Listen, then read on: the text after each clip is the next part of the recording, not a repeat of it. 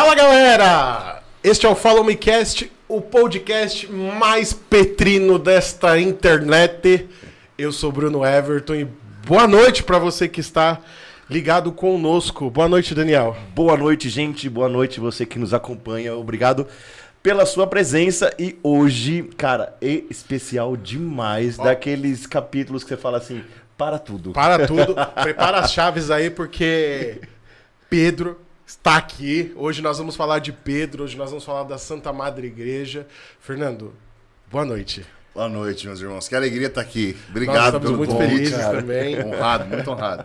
Principalmente diante de todos os- os últimos acontecimentos e tudo que acontecerá. E nós estamos muito agraciados por poder falar desse evento, falar do Instituto, falar de tudo que, que o senhor está movendo, né? Porque às vezes a gente vê só um evento e a gente pensa, ah, é mais um evento.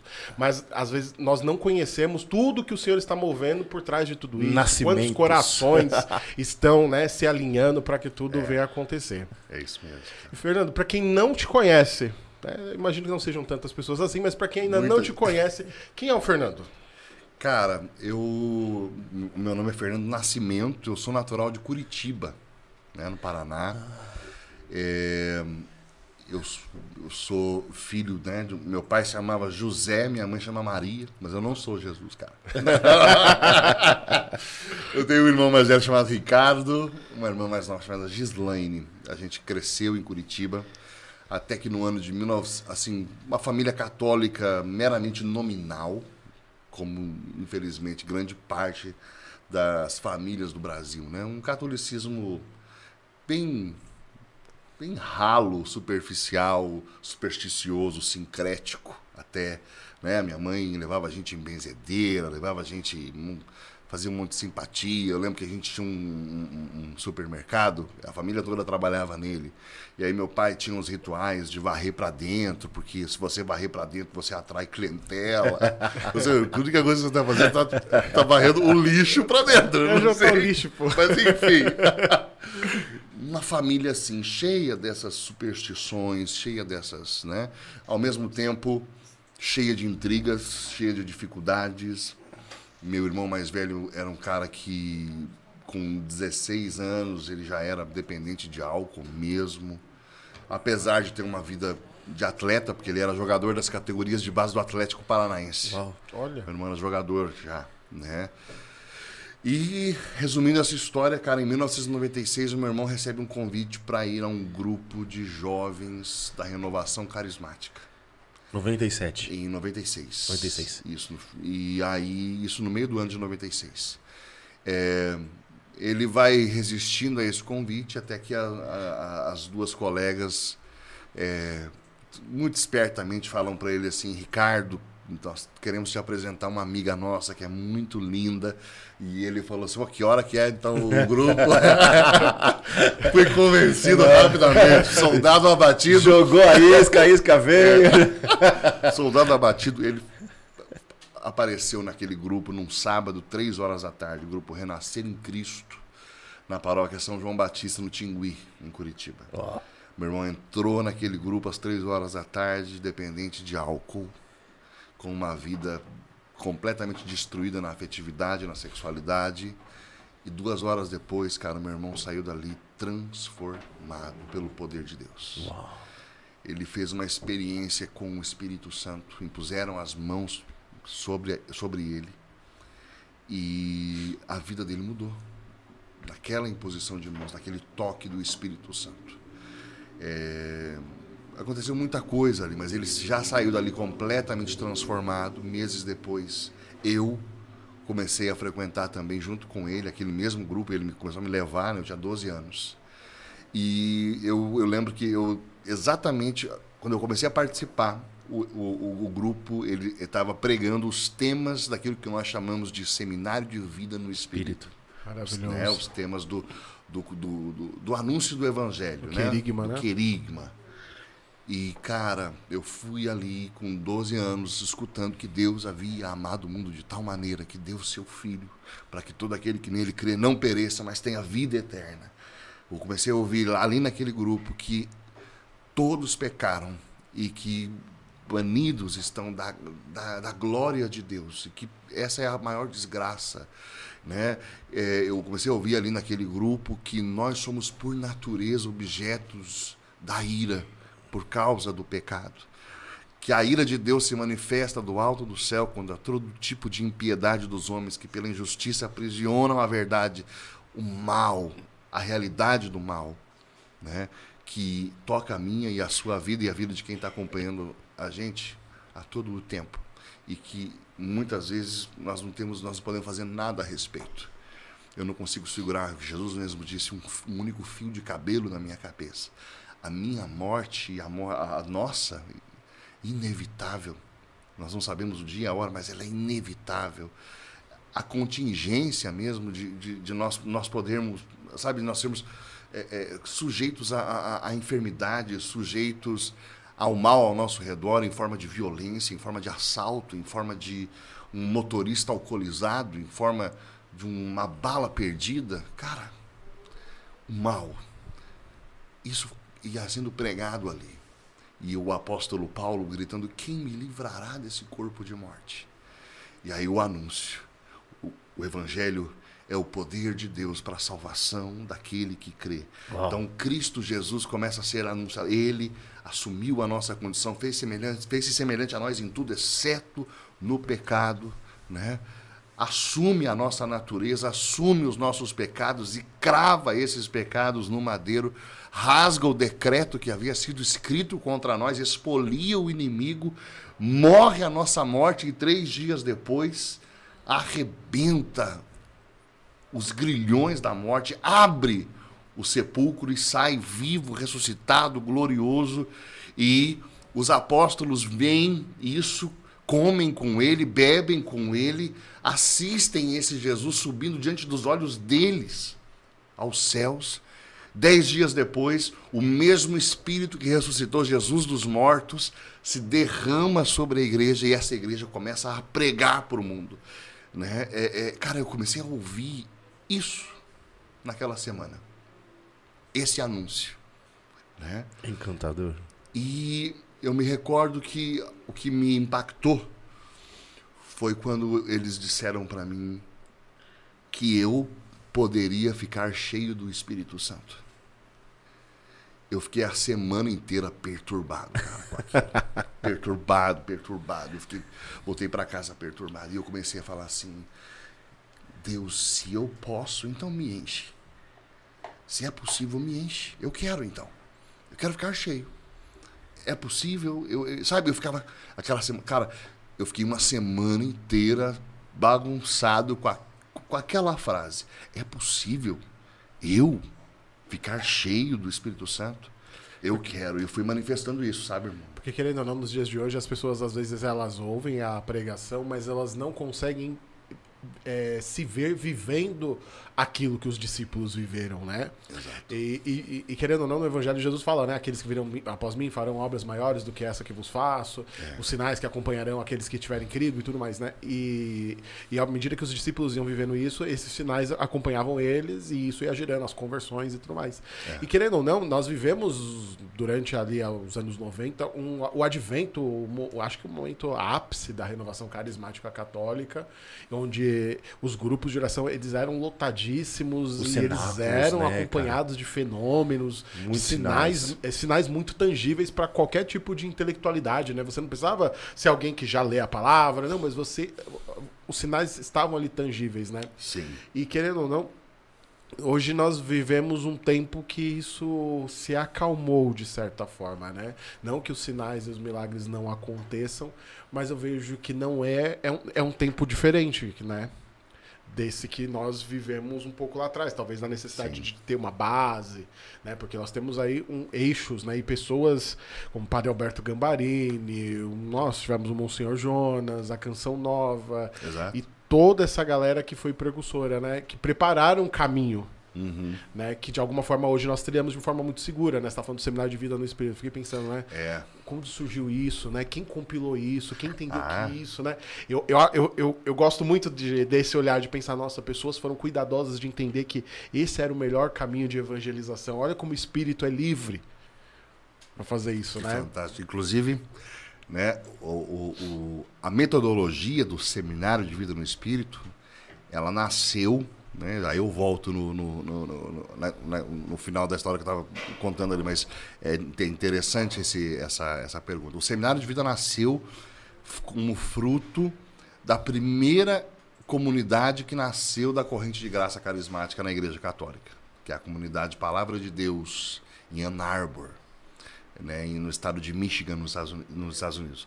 Quem, é o, quem são os fundadores? Ralph Martin, que nós estamos trazendo para a conferência, né, e Steve Clark, e mais dois irmãos, é, Gary, Gary Rauch e, e Jim Kavanagh. Eram quatro jovens que fundaram a primeira comunidade, que é a primeira expressão católica que nasce da corrente de graça carismática.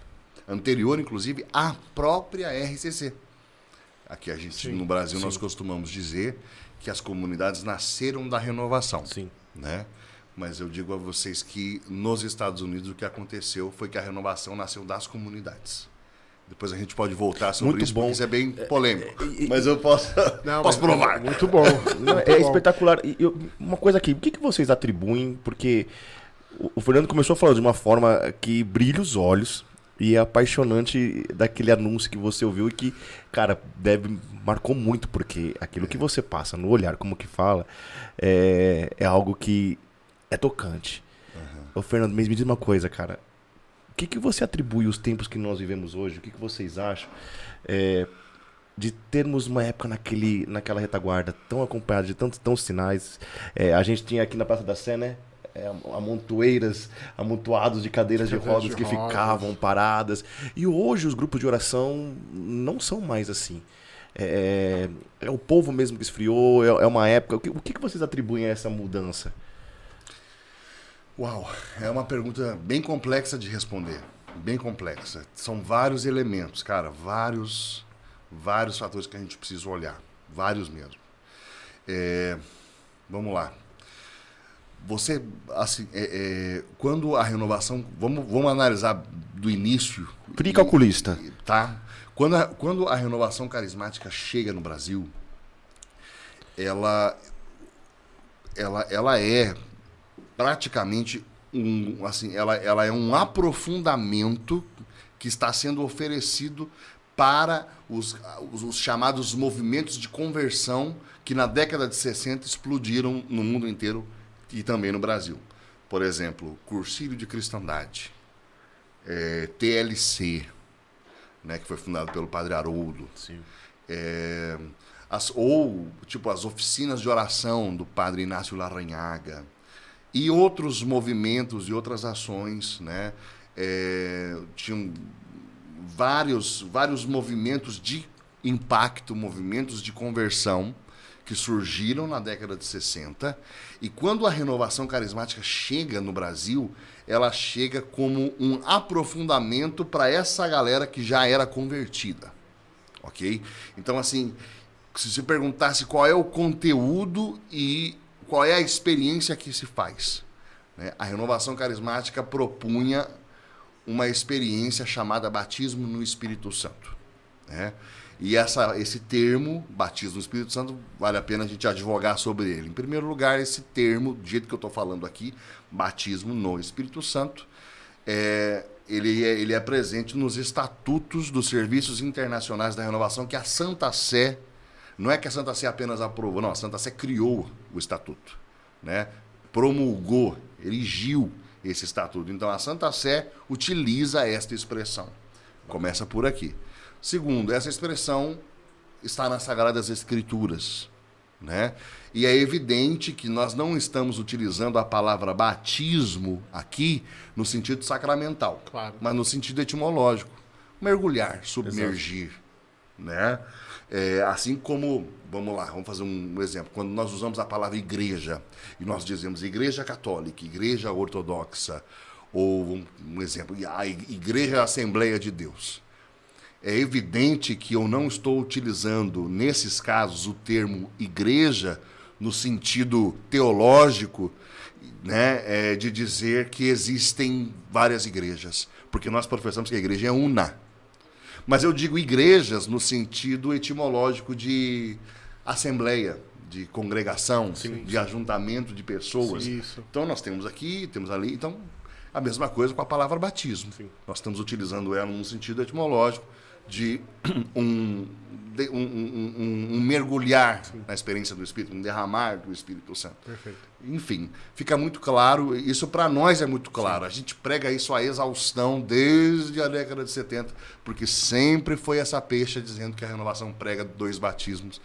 E esse, é- isso é, na verdade, o que define a renovação carismática é justamente o fato dela pregar um único batismo. Sim. Porque quem prega dois batismos é o pentecostalismo. Eles sim, eles falam de, de, de que você tem a primeira bênção, segunda bênção, terceira bênção e assim por diante. E o que cria a renovação carismática é justamente quando eles pegam os pressupostos do pentecostalismo e assumem isso de acordo com a tradição da igreja. Né? Isso nós fizemos a partir de 1967, né? Sobretudo, vamos lá, 65, vamos colocar assim, logo após o concílio, quando começa a surgir renovação carismática, nós fizemos isso, ou seja, disso que os pentecostais estão falando e vivendo, há algo disso daqui que pertence ao depósito da fé? Existem como o, o documento é, Unitatis Redintegratio do, do Concílio Vaticano II diz, existe um patrimônio comum entre nós e eles? A Igreja Católica disse que sim, que existe. E esta é a condição de possibilidade para a existência de uma renovação carismática católica. Ou seja, aquilo que há em comum né, é assumido e vivido de acordo com a tradição de dois mil anos. Então a gente Sério? pega aquilo, bebe da tradição para corretamente interpretar e redefinir aquilo que os pentecostais chamam de batismo no Espírito Santo. Nós estamos é, é, usando o termo, mas com a doutrina de dois mil anos, a- com a, a não, ou seja, nós não, nós não falamos de um segundo, Batismo. segundo O batismo. correto seria efusão do Espírito Santo? É, é que assim, esse termo ele é, ele é utilizado em alguns países. A CNBB, inclusive, na década de 90, propôs que, que se usasse esse termo, né, o termo é, é, efusão. Mas o próprio, a própria Santa Sé depois voltou a utilizar a palavra batismo no Espírito Santo, montou um seminário sobre Pela etimologia, batismo. né? Exatamente como você Exatamente. Mas é, eu diria, eu diria até por um preciosismo bíblico. Não, e, a luz, e a luz da doutrina realmente não tem erro, né? Porque nós entendemos que professamos um só batismo. Exato. Exato. Exato. E, e é isso. Então, é, mas é interessante isso daqui, cara. O conteúdo da renovação carismática, batismo no Espírito Santo, tá? E quase que como resultado imediato do batismo no Espírito Santo, você tem outras duas, duas realidades.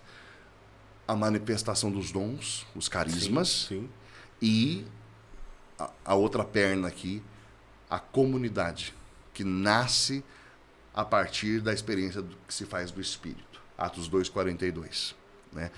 É, é, e, e essas, três, é, essas três realidades são o grande DNA de todas as expressões carismáticas católicas, ok? Batismo no Espírito Santo, carismas e vida, e vida fraterna.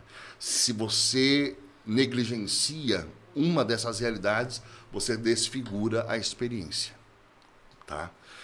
Eu acredito, tá, que a década de a década de 70 aqui no Brasil, ela foi o momento da pregação da difusão da renovação carismática. Para vocês terem uma ideia, a renovação chegou no Brasil em 1969. Um seminarista chamado Eduardo Dougherty, né, fundador da Rede Século XXI, da Associação do Senhor Jesus, dali ele é de Nova Orleans, né? Ele faz a experiência de batismo no Espírito Santo no dia 15 de março de 69, na cidade de East Lansing, em Michigan. Quem estava pregando? Ralph Martin, Steve Clark e o padre George Kosick. Esses três pregaram, começaram a dizer para o padre, "Ó, Pentecostes é hoje. Tá? e impuseram as mãos, um, os jovens impuseram as mãos sobre ele, ele, ele era um teólogo jesuíta se preparando para a ordenação. e a vida dele foi profundamente transformada. Nas férias, em, em julho, ele foi baseado em março. Em julho, ele pega um avião e vem para o Brasil, porque ele, já, ele tinha morado no Brasil de 66 a 68 como seminarista em Campinas é, trabalhando com equipe de atletismo. Tinha um, eles tinham fundado um instituto chamado Instituto Kennedy, que ensinava datilografia para as pessoas carentes, tinha equipe de atletismo, isso daqui. O Padre Eduardo trabalhou nisso, até que em 68 ele veio aqui para São Paulo, mais especificamente ali para o convento de Perdizes, que era dos dominicanos. E acontece que ele estava fazendo teologia ali e é, é, o DOPS, a polícia militar, entra porta dentro e fecha aquele seminário, porque o seminário virou um, um, um assim, era é o berço da teologia da libertação, mas não, não somente isso, era o berço da guerra armada. Marighella frequentava aquele, aquele seminário, entendeu? O, e outros caras, né, que José Dirceu, essa galera toda. É, e não se converterem. Como gente, jovens. Pelo amor de Deus. Todos eles estavam ali com, com, com, aquela galera dominicana. Os, muitos daqueles padres foram presos, exilados, mano, porque eles, eles eram. Não, é, é, era, um, era um movimento de guerrilha. Tá? Aliança Libertadora Nacional, fundada pelo Marighella. Uhum. Então, eles vêm, fecham o seminário e o seminarista Eduardo Dogard é mandado de volta para os Estados Unidos e ele vai para o Canadá para terminar a teologia, graças a Deus, porque ele recebe uma teologia boa, porque aqui ele estava sendo doutrinado para ser um teólogo de libertação, né? É, só para vocês terem uma ideia, quem era colega dele na época era Frei Beto. Nossa. É, então era, era essa linha que ele estava indo.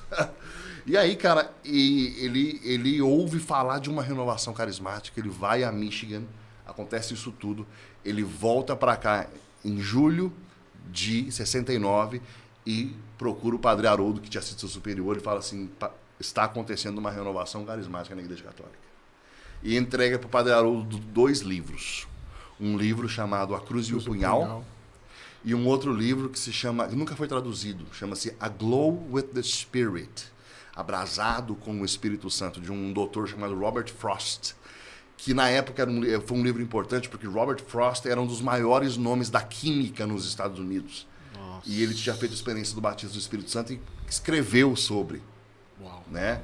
Então, assim, tinham muitos intelectuais fazendo experiência carismática e escrevendo e endossando aquilo. Então, o Padre Eduardo trouxe o livro, entregou na mão do Padre Haroldo. O Padre Haroldo estuda os livros, estuda a palavra de Deus. E o Padre Haroldo, em agosto de 69, monta a primeira experiência de oração. Né? Que ele chamou de estudo e reflexão sobre o Espírito Santo e coisas afins. Ele reúne os jovens do TLC, né, que era uma proposta de cursílio para jovens, porque não tinha o, cursílio não trabalhava com juventude. Então ele cria o TLC por causa disso. E aí, dentre os jovens que participam desse encontro, está, não sei se vocês conhecem, o senhor Reinaldo Bezerra, que foi presidente da Renovação Carismática no Brasil, presidente aqui no, no, no estado de São Paulo, mora em Sorocaba. Né? Ele está na primeira experiência. E então, assim, de 69 até 74, o que, que acontece no Brasil? Nós temos pregadores itinerantes falando sobre o Espírito Santo, falando sobre batismo no Espírito Santo, aonde? Para o cursílio, para o TLC, para os movimentos de conversão, como uma experiência de aprofundamento, uma experiência de de, de, de, de deixar-se encher do Espírito Santo, de romper com o mundo, santidade e assim por diante. Mas aqui nós não tínhamos uma, uma é, propriamente dito ainda, uma organização é, de renovação carismática como movimento eclesial. Nós tínhamos pregadores itinerantes. O padre Eduardo, já ordenado em 70, ele volta para o Brasil em 72. E aí ele organiza a primeira equipe nacional. Da renovação. Exatamente. Ele abre o primeiro escritório nacional, que ficava em Campinas, e, e organiza a primeira equipe. E ele começa a ver que, a, que, que tudo que, que se fazia no Brasil era uma experiência de oração para falar sobre o Espírito Santo, dando frutos muito bonitos. Um dos principais frutos, 1971, quando o padre Jonas Abib, num retiro pregado pelo padre Haroldo, lá em Lorena, faz a experiência do Espírito Santo e é batizado no Espírito Santo. Levado por Professor, professor Felipe Aquino. Então, assim, é profundamente. Isso, isso é algo simplesmente maravilhoso. Que fruto, hein? Que fruto. Então, assim, mas olha que interessante. Até, a mesmo né, com, com o padre Jonas surgindo em, em, em 71, outros irmãos, eu cito aqui o Tatá, que foi também uma- é uma liderança importantíssima na história da renovação do Brasil, também surgiu em 71. Todos eles desses movimentos de conversão. O Padre Jonas fundou um, ele fundou um, um movimento de jovens chamado Construindo na época, Sim. que o professor Felipe fazia parte e, e tudo isso, né? Então perceba, esse é o, o ambiente, né, do, do qual surge a renovação. Só que a questão dos carismas era bem controversa. Né? O padre Haroldo, ele não, ele, não, ele não era a favor dessas manifestações carismáticas. Ele não gostava muito. Não era muito a favor.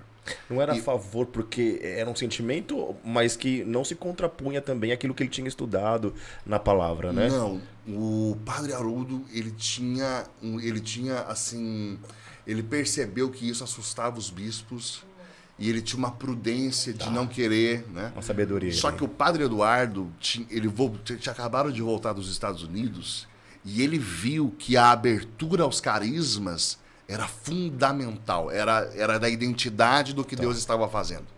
Sabe? É- é, orar pelas pessoas para que as pessoas sejam curadas. Isso nós tínhamos que fazer. Porque é bíblico. Porque está nas Escrituras. Né? Que é, é, é, as pessoas recebam dons espirituais. Está nas Escrituras. E, e não tem por que não ser assim. E aí o padre Eduardo, numa reunião em 1973, no Rio de Janeiro, que foi essa reunião foi chamada por Dom Cipriano Chagas, tá? Eles concordaram em trazer um pregador para o Brasil chamado Robert de Grandes, tá? Que o padre Eduardo tinha conhecido nos Estados Unidos. Eles trabalharam juntos em Nova Orleans, eles eram amigos. O padre, o padre Eduardo falou assim: Eu tenho um amigo que eu quero trazer. Chama-se Robert de Grandes. Deus tem usado ele de muitas formas, de modo muito especial, com o dom da cura e dos, de, de milagres. Eu quero trazê-lo. E aí o pessoal falou: traz. Até hoje. Aconteceu então o primeiro Congresso Nacional da Renovação, 1974, na Vila. eh, Não, não foi na Vila Brandino, foi em Itaici, onde é o chama-se Mosteiro de Itaici, a casa dos jesuítas, lá em Itaici. Lá aconteceu o primeiro congresso, o padre Robert de Grandes foi um dos pregadores e foi uma coisa assustadora e fascinante ao mesmo tempo. Porque os carismas se manifestando, o poder de Deus se manifestando, gente sendo curada, gente sendo liberta, né? E eles ficaram de tal modo, a equipe nacional ficou de tal modo estupefata com aquilo que disseram, padre, o senhor precisa ficar no Brasil e nos treinar. E de fato ele vai embora e poucos meses depois ele volta e ele fica. Quem, quem conta essa história muito bem é padre, o padre Jonas contava essa história. O padre, o padre eh, Robert de Grandes ficou uma semana com a equipe nacional fazendo o quê? Ensinando a equipe nacional a ceder e ministrar os carismas. Então ele falava dom de línguas. Pegava a Sagrada Escritura e explicava o que é, né? Por que Deus dá. E os tipos, né? Então ele explicava o dom. Ele dizia assim: agora eu vou orar para que vocês recebam. E aí ele começava os momentos de oração, impondo as mãos, e ele ia um por um, e ia vendo a manifestação e confirmava: isto é o dom de línguas. Ou não, não, isso, isso, isso não é línguas. E sabe, ou seja, ele foi, ele foi minuciosamente ensinando tudo ao longo de uma semana inteira. Cara, desculpa, como que ele sabia? Como que sabe o que é o que não é? Discernimento de espíritos, Uau. não tem outra coisa. O padre de Grandes era um, um homem de uma palavra de, de uma palavra de ciência e de um discernimento de espíritos assustador. Assustador. Quem, quem o conhece. Vocês, vocês chegaram a conhecer ele? Não, eu não cheguei a conhecê-lo, não. Só de pregações. É, é um negócio assim. Ele teve no Frei Gilson aqui. No, no- não foi ele que teve aqui? Não lembro. Não, não foi Ele dele. faleceu faz um tempinho, viu? Não foi ele, foi o, o- tem o quem tem dom de cura também, eu confundo que é Tam Tamos. O Roberto Tanus? Isso. Fantástico. Eu confundo, eu confundo ele e eu lembro que no momento que teve lá do Frei Gilson, ele proclama que uma, uma, uma mulher estava recebendo a, a cura de uma cegueira de infância. Ela saiu de lá é, Enxergando. Isso, é, isso é maravilhoso. Meu Deus do Isso é céu. maravilhoso. Então, assim, é, esse, esse treinamento que o Padre de Grandes faz muda completamente. E um dos, eu vou dizer para vocês, assim, todo mundo foi impactado, mas teve um camarada que saiu dali transformado. Chama, esse camarada se chama Jonas Abib. O Padre Jonas saiu dali outro depois dessa semana toda. Do, do Padre de Grandes ensinando dom por dom. Palavra de profecia, palavra de ciência, é, libertação, como é, que se, como é que você se comporta. E todos os dons, ele ministrou um por um. Até libertação. Teve gente sendo liberta no, no treinamento da equipe nacional. É um negócio impressionante, né? Ele fez isso e o que, que aconteceu? De 74 até 79, o padre Eduardo, o padre Jonas e o padre João Batista Vogel, é, Monsenhor Mauro Tomazini, no sul de Minas Gerais, esses, eles, vão, eles vão criando os grandes núcleos da renovação carismática espalhados pelo Brasil. Em torno desses irmãos vão surgindo vai- vai- é, aquilo que depois se, se desenvolveu como o movimento mesmo, né, de, de- de renovação, mas muito a partir de uma pregação acompanhada desses sinais. E o terceiro ponto, começaram a surgir as comunidades. Começou a surgir a comunidade de Jesus Te Ama em Campinas, a canção nova. É... Puxa vida, surgiu a, a, a, a, renovação carismática diocesana, que depois toma moldes de uma comunidade no sul, que é a, no sul de Minas Gerais, que é a comunidade Javenice. Na década, no início da década de 80 surgiu Shalom. E a pregação do Padre Jonas, uma das pregações mais características nessa época é Deus quer comunidades. Deus quer comunidades. Né? Porque é o fruto de Pentecostes. Fruto de Pentecostes, fruto da pregação. E a própria renovação em- sempre entendeu isso. A década de 70 é o momento dessa difusão. A década de 80, su- um surgimento acelerado tá, da- da- das comunidades e é o momento das, das grandes expressões massivas da renovação. Na década de 80 surgem os cenáculos. Cenáculos. olha. Ok? Então, assim, 150 mil pessoas no Murumbi, no Pacaembu. Aquelas expressões, assim, impressionantes. Na década de 80 surge a mídia católica carismática. A Associação do Senhor Jesus lança um programa chamado Anunciamos Jesus. Primeiro apresentador do Anunciamos Jesus, Padre Jonas né, junto, junto com o Padre Eduardo. Surge uma, uma revista, uma editora com Dom Cipriano Chagas.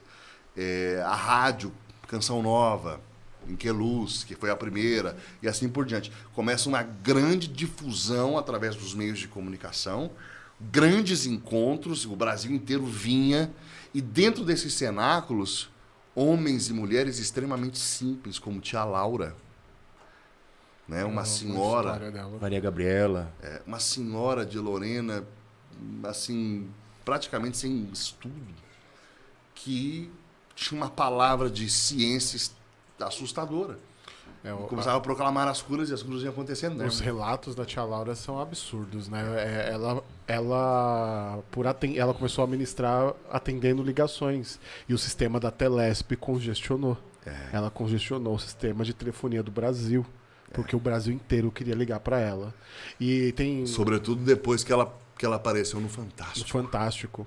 Ela apareceu no Ali. Fantástico, as pessoas começaram e as pessoas davam testemunho de curas de doenças assim extremamente, não, não era uma dor de cabeça, era câncer, era atrofiamento, Era, um- era, e, a- e as pessoas relatavam que ela rezou, ela falava fazer uma oração simples, né? Ela falava, meu Senhor Jesus, eu te apresento esse meu irmão, peço a cura dele É. e já te agradeço. Aleluia. Tipo, a- a- não era uma oração. Cara, a oração mais comum que a tia Laura fazia era Pai Nosso. E, Reza pela minha cura. Pai Nosso que estás no céu, santificado. Amém. e vocês acham que. Você acha que é isso então, Fernando? Porque, a- a- de certa forma, hoje nós deixamos então aquilo que é a condição primordial da manifestação dos carismas de lado, e por isso que hoje os nossos grupos de oração não são como eram antigamente. Então, eu acredito que na década de 90, porque a década de 80 é, é essa expressão, tá? É a disseminação, É, né? Eu acredito que na década de 90 a gente, a gente passou a. não- eu acho que não, não é apenas crescimento. A renovação carismática em 90 ela inchou. Cresceu demais. Inchou. Sabe por quê? Porque assim, o crescimento da década de 80 é um crescimento orgânico. As pessoas que estão indo para os estádios são pessoas que frequentam os grupos de oração. E essas pessoas que frequentam os grupos de oração passam pelos seminários de vida. E esses grupos de oração, na verdade, eles têm um vínculo fraterno muito grande. Essas pessoas já, a maioria delas vem de uma experiência de conversão. É, na década de 90, a coisa meio que gira. A renovação carismática se torna, em primeiro lugar, a responsável pela pregação de conversão. Já não mais os movimentos de conversão, mas ela mesma assume o protagonismo de pregar a conversão e aí sim, de- depois disso, trazer as pessoas para a vida do Espírito. Já não é mais aquela questão só do aprofundamento, mas o querigma passa a ser fundamental e, e que bom, né? Isso é algo maravilhoso, né? É, mas é, é, na década de 90, por que, que é inchaço? Porque nós começamos a, a mídia cresceu, os grupos de oração são imensos, massivos, mas nós não conhecemos as pessoas mais pelo nome delas. Essas pessoas não estão passando por um processo de discipulado que na década de 70 e 80 era muito importante. Pra vocês terem uma ideia, ó, nós não estamos tocando nesse tema aqui, né? Que é o tema do ecumenismo. Porque é um, espin- é um tema espinhoso, tá? Mas assim, Mas que década- acaba influenciando ali no meio. por Muito. quê? A década, na década de 70, no mundo inteiro, a renovação carismática ela é profundamente ecumênica. Mas ela, eu vou dizer para vocês, ela é sadiamente ecumênica. Porque hoje existe um ecumenismo que não é sadio, que é doente. E eu, sabe, e, e- e é, nós temos que ter, ter muita, eh, muita atenção nisso. Vamos, vamos debruçar um pouquinho nisso? Vamos. Eu acho que é oportuno. Vamos. Porque às vezes as pessoas, né, é, fica com aquela coisa do acolher, acolher tudo, dialoga com tudo, e Isso. as pessoas, né, a gente até conversava lá fora, mas até É. onde que a igreja tem que dialogar exatamente com tudo, né? É. E eu vejo que o Brasil teve um, ali um advento protestante, acho que na década de 90, acho que teve um 80, 90, acho que aquele período pós-ditadura, acho que ali começou realmente, ali, a gente sabe que ali nasceu a SEBS, nasceu a Teologia da Libertação, aliás, nasceu não, né? Chegou aqui a Teologia da Libertação e tudo mais, e existem muitos relatos de pessoas que passaram a frequentar igrejas protestantes diante do vazio espiritual que eles vinham encontrando, é que aqui eu retrocedi um pouco na linha do tempo, né? É, não, Mas é, diante de um esvaziamento espiritual. Né? Tanto que a renovação acaba sendo uma resposta de, disso tudo. Sim. Mas, falando de ecumenismo, como que seria um ecumenismo sadio e um ecumenismo doente? Vamos chamar dessa forma, para o Vamos. pessoal que está ouvindo a gente entender Vamos, direitinho. vamos sim. É, olha que coisa interessante. O movimento ecumênico, ele, o- ele surge na virada do século XIX para o século XX. Ele surge a partir da experiência dos missionários protestantes, hum, ou melhor dizendo, é, protestantes e reformados, né, que começam a fazer missões na África. Só que o que, que acontece? Vai um batista e prega. Depois chega um presbiteriano e também prega. E o presbiteriano batiza crianças e o batista fala para não batizar criança. Aí vem um anglicano e tem uma liturgia. Aí vem outro e Chegou um, chegou um momento que o povo africano começou a dizer aos pastores: por favor, voltem para a Europa e se resolvam. se resolvam, entendeu? Porque vocês estão trazendo a divisão de vocês para cá, nós não queremos. O, o evangelho é lindo, mas vocês estão trazendo com o evangelho a doença da, da divisão de vocês. Voltem para a Europa e se resolvam. Uma coisa bonita, né? Forte. E aí ali é, é, no início então do século XX surge um desejo, uma iniciativa desses pastores de começar um, uma, um, um, um diálogo ecumênico. Só que, e essa aqui é a grande questão, o ecumenismo ali começa a surgir como se fosse um pacote de concessões.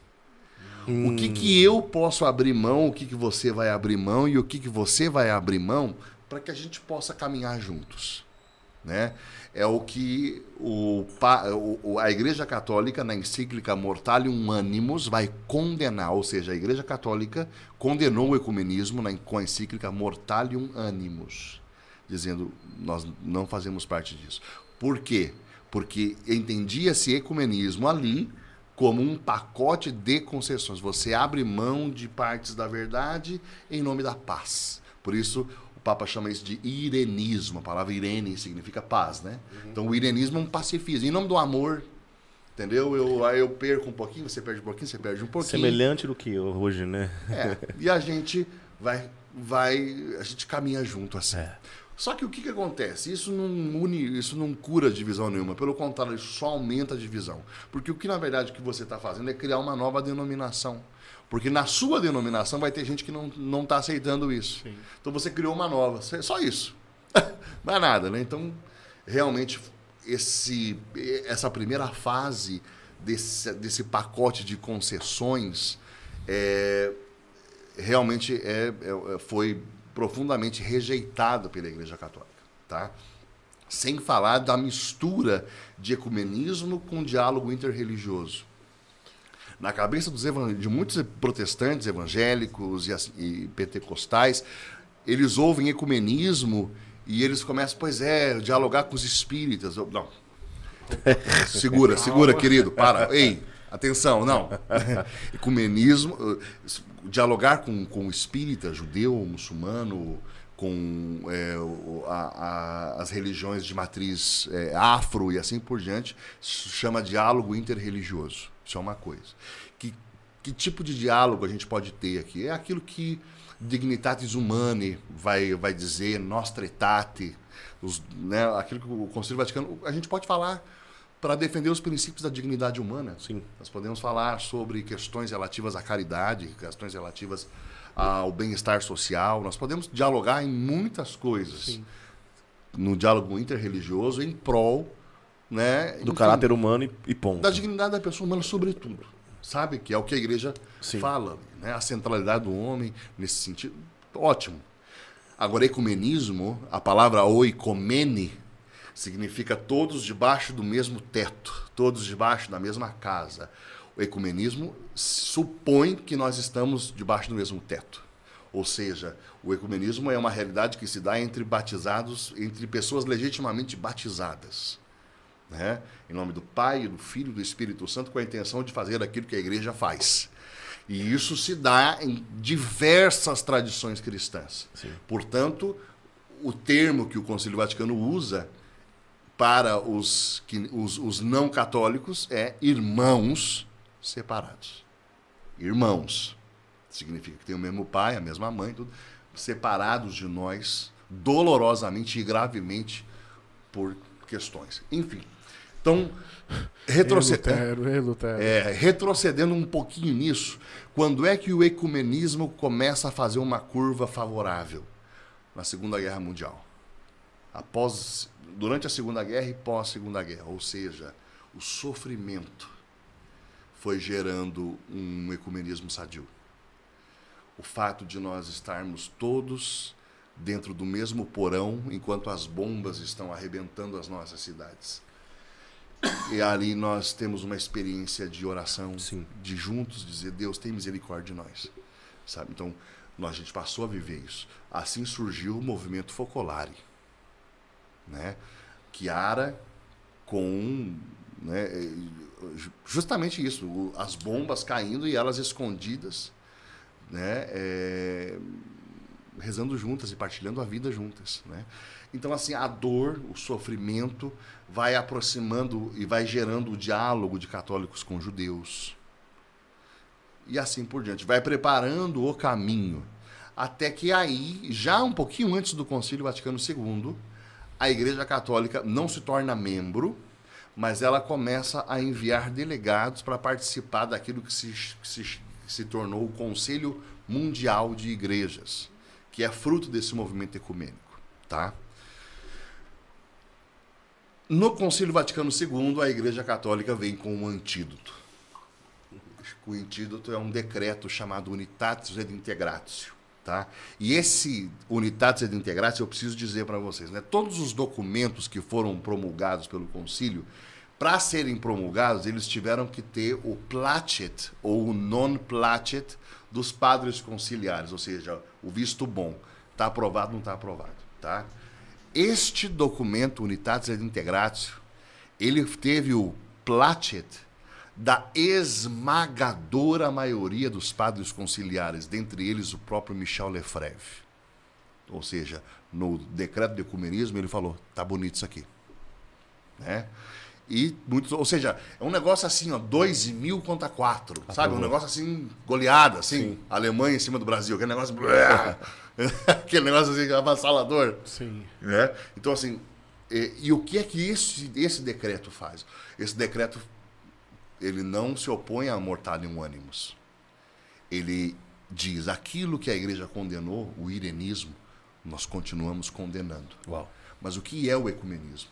Nós partimos do princípio, em primeiro lugar, de um batismo, um único batismo, e de irmãos legitimamente batizados. Segundo, nós partimos de um depósito da fé e do reconhecimento de que há elementos do depósito da fé que estão sendo vividos por outras tradições. Né? Partes do depósito da fé. Ou se, e, e, e, é muito simples. Se, é, é, que partes são essas, Fernando? Eu digo para você, essa daqui, ó. Nós podemos quase que em coro dizer: creio em um só Deus, Pai Todo-Poderoso, Criador do céu e da terra, de todas as coisas visíveis e invisíveis. Creio em um só Senhor, Jesus Cristo, Filho unigênito de Deus, nascido do Pai antes de todos os séculos, Deus de Deus, luz da luz, Deus de Toda a cristandade, vamos colocar assim, pode em coro falar isso. Né? Existem muitos elementos, muitos elementos que constituem aquilo que no Unidade de Integração número 4 vai chamar de um patrimônio comum da fé. E aí a igreja dá um passo e diz assim: dentro deste patrimônio comum, Deus comunica a graça. Deus comunica a graça. Existem elementos para que Deus possa tocar as almas. Deus possa salvar, Deus possa santificar, Deus possa. Então isso está acontecendo com todas as tradições. Mas não é só isso. Tem um, tem um passo mais ousado ainda. O passo mais ousado é: dentro desse patrimônio comum, os irmãos separados podem nos edificar. Eles podem nos ajudar. De que forma? A, diz o documento, a melhor conhecer o mistério de Cristo e o mistério da igreja. Olha que profundo, que forte. Número 4 de unidades integradas. A melhor conhecer Cristo e a melhor conhecer a igreja. Há aspectos vividos por uma tradição é, e por outra, né? Há ênfases que quando nós colocamos essas ênfases na mesa, nós aprendemos uns com os outros. De, ponto, de pontos específicos, por é, exemplo. Vou, vou, eu, eu, eu, vou. Isso daqui, esse, o, o número 4 de unidades integradas, é a condição de possibilidade para a renovação carismática. Nós estamos dizendo que os irmãos separados podem nos edificar. Verdade. Ok? Então, assim, entendeu? Nós podemos, os irmãos podem nos edificar. Como é que surge a renovação carismática na Igreja Católica? Em 62, o cursilho de cristandade chega nos Estados Ele chegou em 61 no Texas, mas bem fraquinho. Em 62, Steve Clark vai para o México em missões e traz o cursilho de cristandade do México para a Universidade de Notre Dame, em South Bend, Indiana. E monta o primeiro retiro de cursilho na universidade. No terceiro, que foi em 1965, Ralph Martin participa. E ele faz uma experiência de conversão profunda, e inclusive uma experiência de presença do Espírito Santo, que eles não tinham ainda os elementos para nominar, mas que depois entenderam ser o batismo no Espírito Santo. mas eles experimentaram isso. Em 65, Ralph Martin relata que no seu quarto ele experimentou o dom de línguas. Ele falou em línguas e ele falou: opa, opa, opa, tô ficando louco. Isso daqui não. Né, tô ficando ali, né? É um pouco louco por Jesus, ele vai usando. tá demais, né? E o Steve Clark também. E você tem assim experiências aqui e ali, né? E aí, em 65, os dois começam a ler dois livros da renovação carismática que está surgindo entre os protestantes. Tá? Porque a origem da renovação, na verdade, nós deveríamos falar no plural das renovações carismáticas, porque são diversas renovações carismáticas tocando as igrejas históricas, ou seja, todas as igrejas que vieram antes do pentecostalismo, né? Então, o marco das renovações carismáticas é 1959, quando um, um, um, um reverendo episcopal chamado Dennis Bennett relata que impuseram as mãos sobre ele e que ele foi batizado no Espírito Santo e falou em línguas. E em 1960, diante da sua congregação, ele diz: Esta experiência em nada nega a nossa tradição, por isso eu não saio desta igreja. Uau. Não saio. E aí começa justamente um movimento de renovação, porque quando o Dennis Bennett diz isso aconteceu comigo, muita gente, com perdão do termo, saiu do armário e começou a dizer: Eu também já vivi. E eu não tenho necessidade de, de, de abandonar nada, porque é bíblico, porque tem a ver com a tradição. Então, assim, de, é, é, ali, a partir de 1960 até 67, quando e, e rompe também de modo é, é forte na Igreja Católica, nós já temos é, é, renovações carismáticas surgindo e nós temos livros que estão sendo publicados por um americano chamado Pat Robertson, que era um cara, é, ele era de é, é, batista, de, dessas batistas conservadoras, mas ele faz a experiência do Espírito Santo numa, numa igreja é, que era uma igreja reformada holandesa, de Harald Bredesen, que era também um pregador que fez a experiência do espírito. E eles começam a. Eles criam um selo e começam a publicar livros contando de pessoas sendo batizadas no Espírito Santo. Então, eles vão atrás do David Wilkerson e falam para ele: você tem que escrever o que aconteceu com você. Ali surge a cruz e o punhal. Eles vão atrás do John Sherrill, que era um repórter, e pedem para ele: escreve o que aconteceu com você. Porque ele escreveu o livro, eles falam em outras línguas que basicamente a história é a seguinte: John Sherrill era um jornalista e ele toma a resolução de visitar as igrejas pentecostais e carismáticas com o intuito de dizer esses caras são uma fraude. E a ênfase principal dele era a questão do dom de línguas. Ele falou assim: eu vou desmascarar isso daqui. Isso aqui é uma, um absurdo. Se lascou. O que acontece é que, enquanto ele vai com esse intuito, o Espírito Santo o toca e ele fala em línguas. Então ele começa, ele escreve esse livro maravilhoso, um best-seller, né? Foi vendeu assim e é um clássico do movimento de renovação carismática. Eles falam em outras línguas. Então Steve Clark, Ralph Martin e aqueles jovens começam a ler esses livros. Agora, quem são esses jovens que estão lendo esses livros? São jovens do cursilho de cristandade. Mas não é só isso. Eles são jovens do cursilho de cristandade fazendo doutorado em teologia, doutorado em filosofia. O pessoal que está participando do cursílio são pessoas, são pessoas doutas. O que eu quero dizer é o seguinte: a renovação carismática surge como um movimento acadêmico entre teólogos e filósofos com capacidade para visitar essa literatura e discernimento para dizer isto daqui com isso aqui é, é patrimônio comum. Pertence ou não, não pertence? Isso aqui sim. isso aqui não. Isso aqui, na verdade, é assim. E eles fazem isso à luz dos documentos do Concílio Vaticano II que vão surgindo e da tradição que eles conhecem. Fantástico.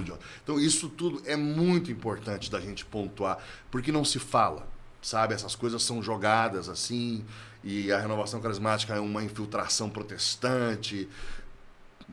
Não é isso que a história diz, não é isso que nós conhecemos, cara. Entendeu?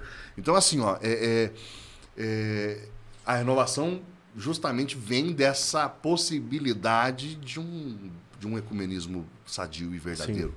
Que parte daqui, existe um patrimônio comum e nós podemos nos edificar uns aos outros. Né? Isso aconteceu conosco. Nós, nós reconhecemos um patrimônio comum, oriundo da renovação e do pentecostalismo, e aquilo que condiz com a doutrina, aquilo que condiz com o depósito da fé, foi por nós devidamente abraçado e vivido. Essa renovação, ela logo no início dela, né? Bom, vamos continuar a história na, na linha do tempo. 65, Steve Clark, Ralph Martin estão pregando o cursilho de cristandade, estão lendo esses livros e eles começam a distribuir esses livros para amigos de confiança. Em 66, eles pregam para uma associação chamada Antioquia, em, na região de Pittsburgh, ali, no, ali, nos Estados Unidos. Porque, outro parêntese, né? É, é muito comum das academias nos Estados Unidos criar agremiação de estudantes e eles sim, dão esses nomes. Sim, sim. Uhum. Lambda, Lambda. Lembra desse tinha um filme que era Associação Lambda, Lambda, Lambda, Associação Alfa, Associação não sei o quê. Então, o cursilho se aproveitou disso. Então, você tinha lá a Associação Quirô, que são os jovens que vão participar do final de semana de Duquesne. Eles são da Associação Quirô. Os professores participaram do retiro da Associação Antioquia né? É muito interessante essas coisas. Em 66 eles participam e o Ralph Martin, que vai vir para a conferência sobre a Rocha de Pedro em maio, e o Steve Clark, eles dão para três professores de teologia esses dois livros. Eles falam em outras línguas e a cruz e o punhal. Os três professores, Patrick Bourgeois, Ralph Kiefer e William Story. Bill, Bill Story, os três. Eles davam aula em uma universidade em Pittsburgh chamada é, Duquesne, né? Duquesne, como os americanos falam, Duquesne para nós. E esses caras começam a ler primeiro é, a cruz e o punhal e eles ficam, eles ficam, eles ficam assim profundamente incomodados, porque a história do livro A Cruz e o Punhal, de modo muito resumido, é essa: um pastor que começa a dedicar mais tempo à oração o tempo que ele gastava na televisão à noite, ele, ele gastava duas horas assistindo jornal. Ele sente o Espírito Santo pedir para ele, para e gasta duas horas em oração. E nesse tempo que ele está gastando em oração, um dia ele se vê distraído por, um, por uma capa de jornal. E aí ele pede licença para Jesus. Jesus, eu não estou aguentando mais, dá licença, eu preciso ver o que está nesse jornal. E quando ele vai ver, ele bate o olho numa fotografia de uma gangue de jovens do Brooklyn que estavam sendo presos por um crime. E o Espírito Santo falou assim: Eu quero que você vá para lá e pregue para eles. E ele pega o carro no outro dia e vai disparado para o Brooklyn. E quando ele chega, ele interrompe o júri. Ele entra sala dentro, com a Bíblia na mão, dizendo que ele tem que pregar para os jovens. O que, que acontece? Como ele interrompeu. Foi preso. Ele foi preso. ele foi preso por ter feito isso. E os jovens também foram presos, né? Estavam eh, esperando o processo e um julgamento, foram presos. E depois de uns dias liberaram David Wilkerson. E os jovens também foram liberados, mas ele não viu mais os jovens. E ele falou assim: Deus, eu fiz tudo errado. Eu vim para cá, fui preso, passei, fui envergonhado. E agora? E o Espírito Santo falou no coração dele: entre no carro. Ele entrou no carro dele. E agora? Liga o carro. Ele ligou. E agora? Dirige. E ele começou a dirigir. E o Espírito Santo dizia para ele: vire à direita. Ele ia. E agora? Espere, continue. Agora vire à esquerda.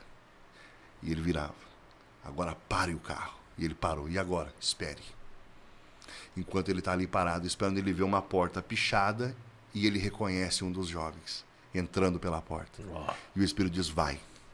Aí ele sai do carro, entra, e quando ele entra, porta dentro, com a Bíblia, enquanto uns já querem ir para cima dele, o outro fala: não, não, não, não. Esse cara é dos nossos, ele foi preso conosco. e por causa disso, ele é ouvido. Por causa disso, ele prega, e por causa disso, os jovens são batizados no Espírito Santo na rua. Céu. Essa é a história da Cruz e o Punhal, resumidamente. Eu confesso que eu tenho esse livro, mas eu ainda não, não tirei nem ele do plástico. Foi, foi tão difícil achar que eu olhei assim e falei, nossa, mas está na minha lista de livros. Recentemente, a Renovação Carismática do Brasil publicou esse livro. Então, existe uma edição nova.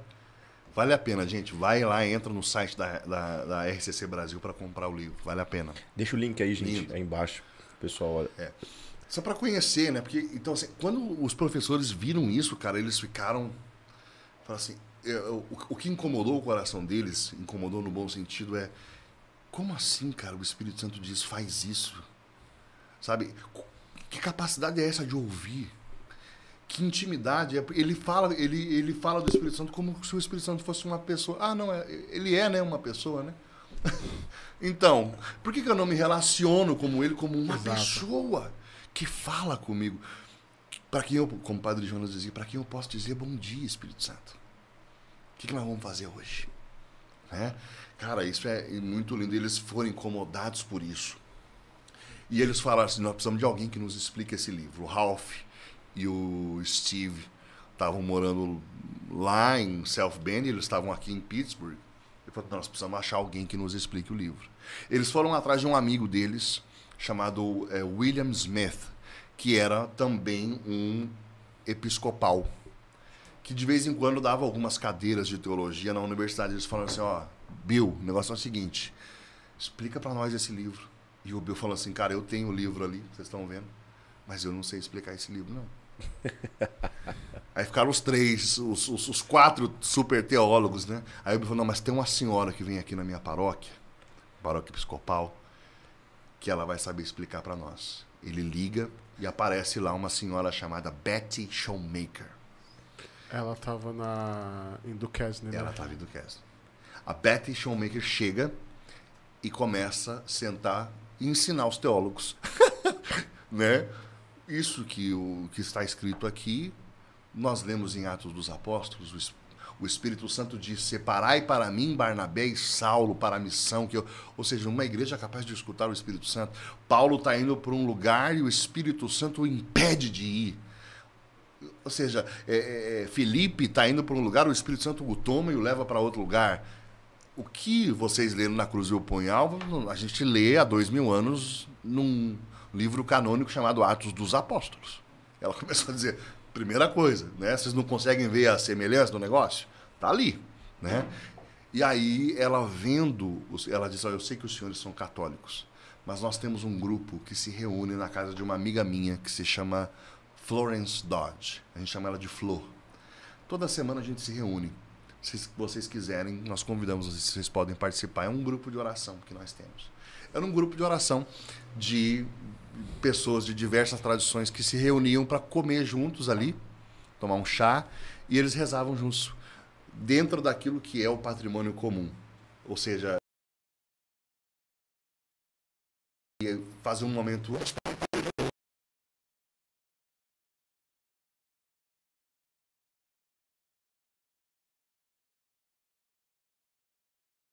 na mesa, onde a gente senta de igual para igual, sabe? Onde a gente partilha o pão, onde a gente é irmão, né? enfim.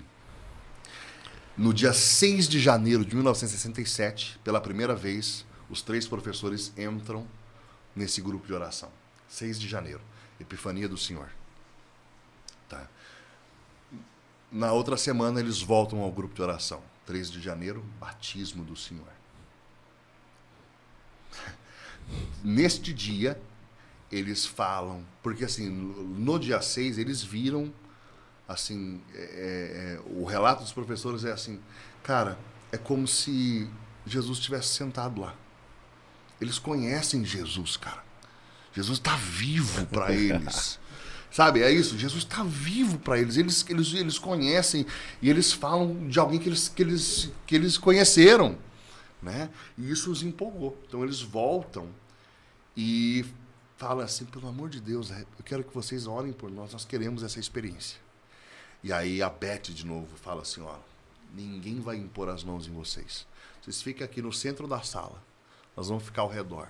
Ninguém vai impor as mãos sobre vocês para que ninguém venha dizer que nós demos alguma coisa para a Igreja Católica. O que Deus vai fazer é a obra soberana dele nesse dia. Uau! Nesse dia. E eles começam a orar. E de repente os professores começam a falar em línguas no, no meio da sala. Eles são batizados com o Espírito Santo, fazem uma experiência de, de enchimento do Espírito Santo, começam a falar em línguas. E foi uma experiência prof... assim maravilhosa. 13 de janeiro de 67. O que, que eles fazem? Vamos montar um retiro.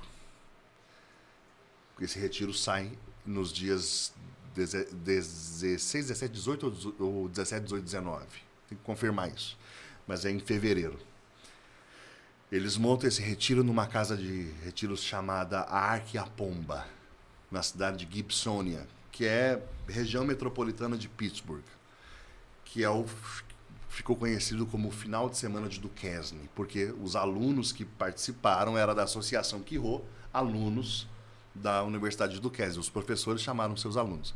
O retiro, humanamente falando, foi tinha tudo assim, foi, ele foi um grande fiasco. Por quê? Teve uma nevasca terrível, então assim, poucos alunos conseguiram chegar, tinha vinte e poucos alunos só no retiro. Quem foi, foi, quem não foi, não foi mais, porque não tinha como, era, era neve para tudo que é lado. Segundo lugar, a calefação da casa estragou. Então não tinha água e estava frio. Então, assim, tudo, sabe? Tudo errado. Tudo, tudo, tudo, tudo errado. dando errado. Né? Só que eles se prepararam para ir para aquele retiro lendo o livro A Cruz e o Punhal e lendo Atos dos Apóstolos. Esse era o pressuposto. Para ir para o retiro tem que ler isso aqui. Então eles leram. E os próprios professores e alunos iam fazendo exposições, mas uma das exposições, a Betty Showmaker e a Flo Dodge foram lá dar um testemunho do que elas estavam vivendo. E impactou todos. Realmente, aquela experiência dela conhece Jesus. Né? Isso aconteceu nesse fim de semana. E a, a, a fé, a expectativa, eu, o Espírito Santo vai se derramar aqui. Eles, eles, eles, tinham, eles tinham já, sabe, eles, o tempo de preparação é aquele negócio que eu estava contando para vocês. Disseram que eu posso ficar cheio. Disseram que eu posso ficar cheio. Isso estava no coração deles também. Um dos jovens, chamado David Mangan, é, ele, olha a ousadia, ele vai abrir a, a, a, torneira e ele percebe que não tem água, está tudo congelado. Ele chama um grupo e fala assim: Nós vamos orar para que Deus nos dê água. O que acontece? Eles começam a orar, né? E enquanto eles estão orando, a pessoa que tinha sido chamada para consertar a calefação falou: Eu não vou. Não, é um absurdo. Só que num determinado momento ele se sentiu profundamente incomodado e ele não aguentou. Ele saiu da casa dele, foi lá, consertou e foi embora. Que momento foi esse? O momento que os jovens estavam orando. Quando eles terminaram de orar, eles bateram a mão na torneira, água. Então, sabe? Só que aquilo foi apenas um pequeno um sinal profético. Né? A água que Deus estava preparando para derramar era ali outra. era outra. Né? Quem tiver sede, vem a mim e beba, e do seu interior fluirão rios de água viva. Rios de água viva. Essa é a promessa de Jesus. Né? E essa, essa, essa eram as águas que iam jorrar ali. Aconteceu que durante aquele final de semana, um deles estava fazendo aniversário e a Paty Patsy Mansfield saiu para chamar o pessoal para juntar eles na cozinha para cantar parabéns. Nisso de sair pela casa para chamar o pessoal, ela, ela subiu no segundo andar e entrou na capela. Quando ela abriu a porta da capela e ela pisou na capela, ela, ela, ela conta a experiência. É, era como se ela tivesse sido sugada pela santidade de Deus. Aquele sacrário, assim, ela olhou, ela foi tomada por uma experiência de Shekinah, sabe? Quando o peso da glória de Deus vem. E ela diz que sentia terror e fascínio. É exatamente o que a, fenomen a fenomenologia da religião diz sobre a experiência religiosa. Mysterium tremendum et fascinans. É tremendo no sentido de que te causa medo, te causa pavor, a sensação de indignidade. Eu vou morrer, mas ao mesmo tempo fascínio. Eu quero agarrar isso, eu quero isso. Ela experimentou isso. E ela se ajoelhou e começou a orar como ela nunca tinha orado na vida dela. Quando ela sai dali, ela começa a contar para as pessoas. E ela dizendo assim: Vem, é, aconteceu isso comigo. E aí ela começa a levar as pessoas para a capela e ela fala assim: Jesus, faz com a fulano o que você fez comigo. E pá! E aí, quando elas começam a perceber, todos os jovens estavam na capela. Uns chorando, outros rindo, uns rezando em, em, com, com, com, palavras assim de, de, de sabedoria em voz alta. E foi um grande derramar do Espírito Santo. Esse final de semana de Duquesne, ele foi o marco da, da renovação na Igreja Católica. O marco. Nós já tínhamos um monte de coisa acontecendo, mas ali foi o retiro, um retiro católico que, que narrou uma experiência de um derramamento, ok? Naquela mesma semana, Ralph Martin e Steve Clark vêm para Pittsburgh, porque ouviram, a Pat ligou para eles, vem para cá, nós temos muito... E eles começam a contar. Aconteceu isso conosco, aconteceu assim, aconteceu assim. O Ralph e o Steve em lágrimas, começa a dizer: Nós estávamos vivendo isso. Eu, aconteceu comigo, eu falei em línguas também. Então nós estamos aqui para dizer: é isso que Deus está soprando sobre o corpo de Cristo nesse tempo. Né? É, é essa é a promessa para nós. E aí eles preparam, né, eles voltam para Self Band e começam a contar para as associações o que aconteceu lá em, em, em Duquesne. E ali, enquanto eles partilham vai acontecendo derramamentos similares. Primeiro em South Bend, depois em Ann Arbor, em Sim. Michigan, vai acontecendo o que aconteceu em Duquesne. Só que até aqui, toda essa história que nós estamos, nós estamos é, olhando aqui, tudo isso daqui é, cara, isso daqui, o que, do que, que nós estamos falando aqui? De cursilistas sendo cheios do Espírito Santo. É isso. Sim. Não surgiu aqui nenhuma nova realidade eclesial até agora. Ok? Nós temos cursilistas experimentando um, um, o fluir de uma corrente de graça. Que nós chamamos de. Esta corrente de graça chamamos ela de renovação carismática. Mas não é um movimento específico. Vou ser mais explícito. Não nasceu RCC aqui ainda. Uhum. Ok? Nós temos manifestação da corrente de graça qual é a primeira realidade que surge tá, disso daqui? O Ralph e o Steve, em Ann Arbor, eles fundam a primeira comunidade, chamada Word of God, Palavra de Deus. Esta é a primeira realidade nascida da corrente de graça carismática. A, a, comunidade Palavra de Deus. A segunda, em South Bend, com é, Kevin e Dorothy Reinigan surge a comunidade Povo de Louvor, People of Praise, lá em South Bend. Surge uma terceira, a True House, com Bert Gezi. Daí começa a surgir, né? Mas essas três primeiras comunidades surgem. Destas três primeiras comunidades, o que, o que, que se organiza? Se organiza uma conferência anual, uma conferência para a experiência de renovação carismática e se organiza um escritório que começa a publicar uma revista chamada Nova Aliança, New Covenant, que o Ralph Martin era o diretor. E o primeiro escritório que o Ralph Martin era o diretor, ok? Que surge no porão da casa dele. Esse escritório que surge no porão da casa dele hoje, hoje se chama Caris e está dentro do, da Santa Sé, dentro do Vaticano. Né? Surgiu no porão da casa desse do pregador da conferência da Sobre a Rocha de Pedro, que está vindo falar conosco em maio. Uau. Né? Ele está vindo aqui, né, cara? E, é, é, surge essas três comunidades, eles têm um escritório para montar conferência, um escritório para revista e para dialogar com o mundo. Em 70, eles montam uma equipe de trabalho e aí surge a renovação carismática católica o conjunto dessas comunidades montando uma equipe, um conselho para a difusão da experiência. Aqui surge a RCC, propriamente dita, em 70.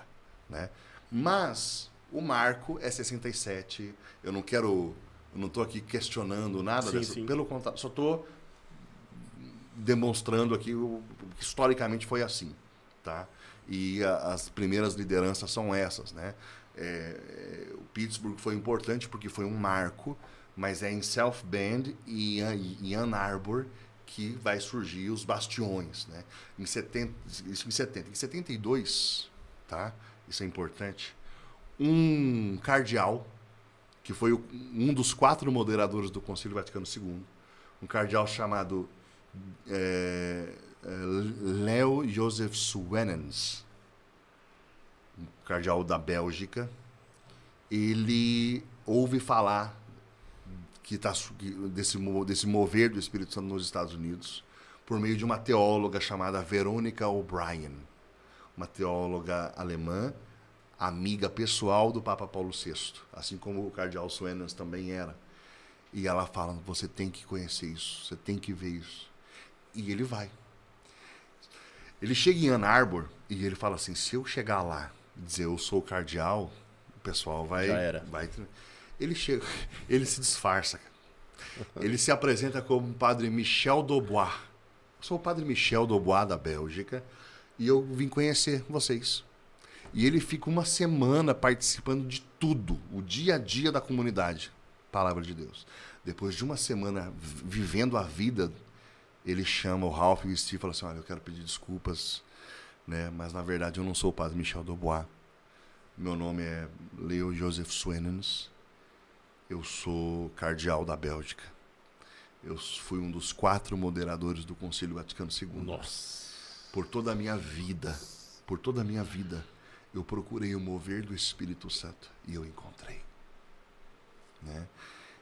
E aí disse: O que, que eu posso fazer por vocês? Deixa eu fazer uma nota sobre o Cardeal Suenes, tá? Vocês sabem muito bem, o Concílio Vaticano II tem, existe muito debate a respeito do concílio.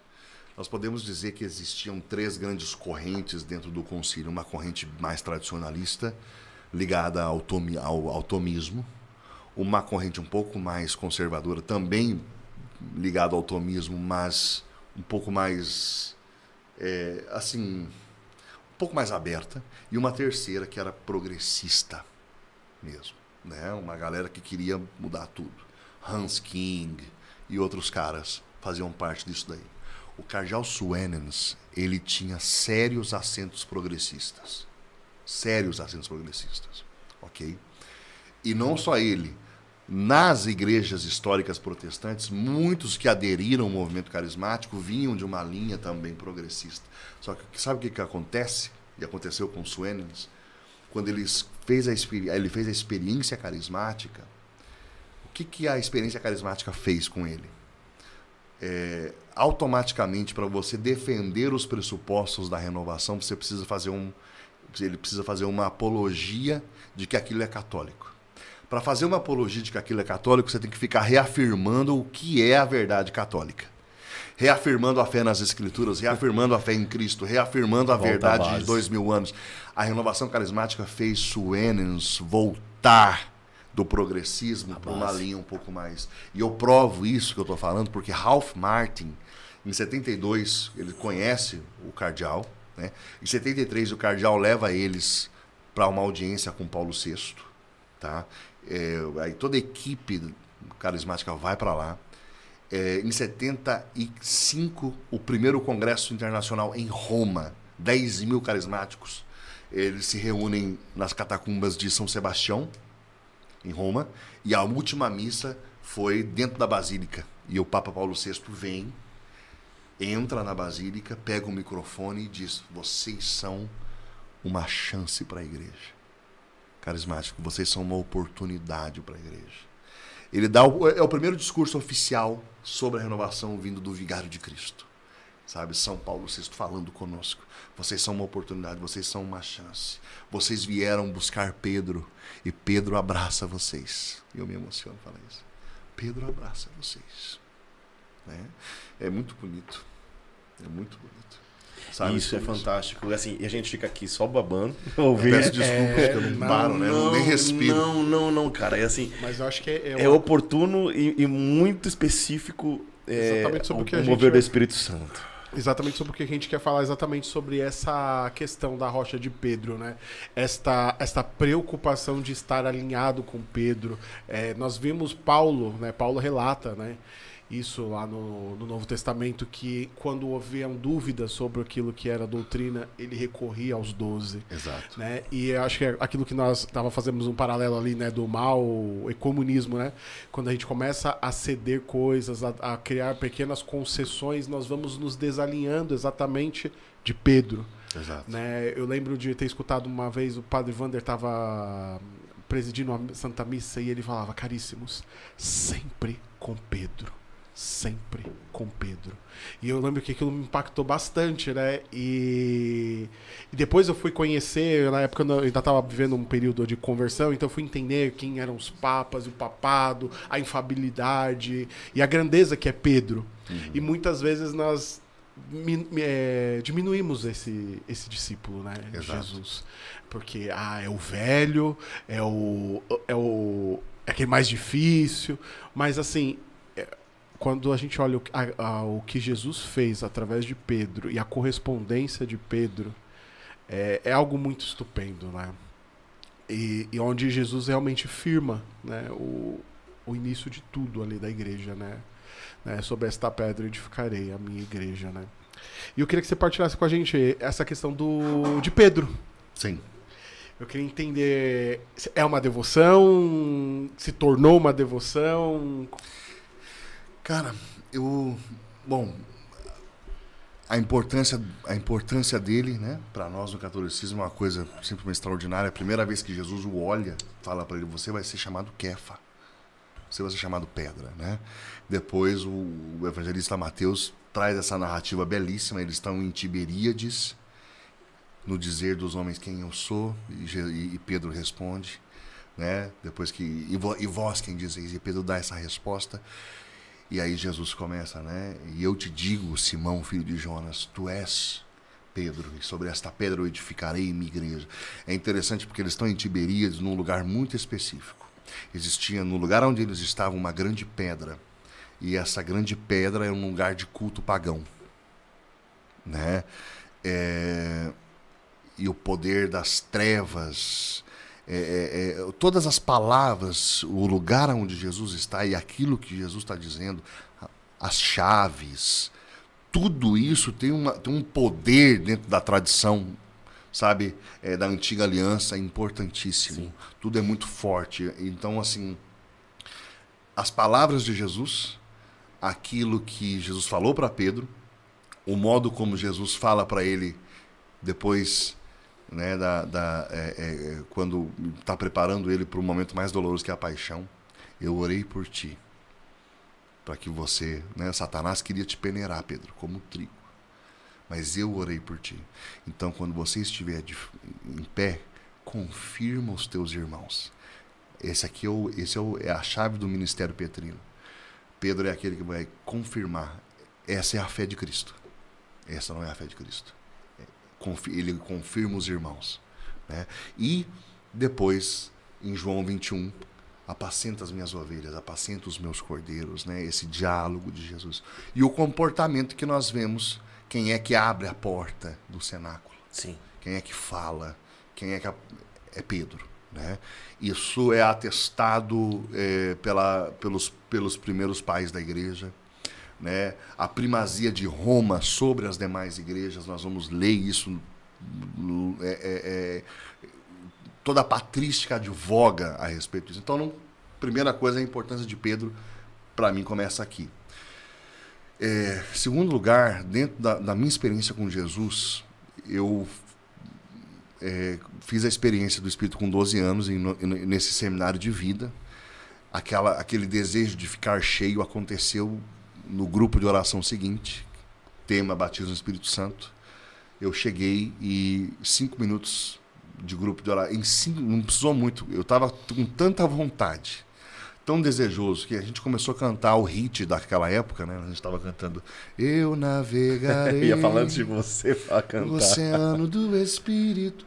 Eu rezei aquilo, cara, cantei aquilo de todo o meu coração. To... Nossa, hoje tá difícil. de todo o meu coração. E eu levantei as minhas mãos e eu comecei a tremer, e eu comecei a chorar. E, e eu senti um calor de cima para baixo, depois de baixo para cima. E eu comecei a falar em línguas.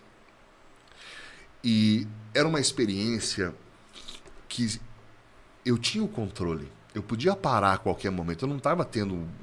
Não era um êxtase ou uma coisa. Mas para que, que eu ia parar? Eu, eu nunca tinha experimentado aquilo. E eu comecei a rezar daquele jeito, e a tremer e a chorar. E a música já tinha acabado e eu continuava tremendo, chorando e falando em línguas.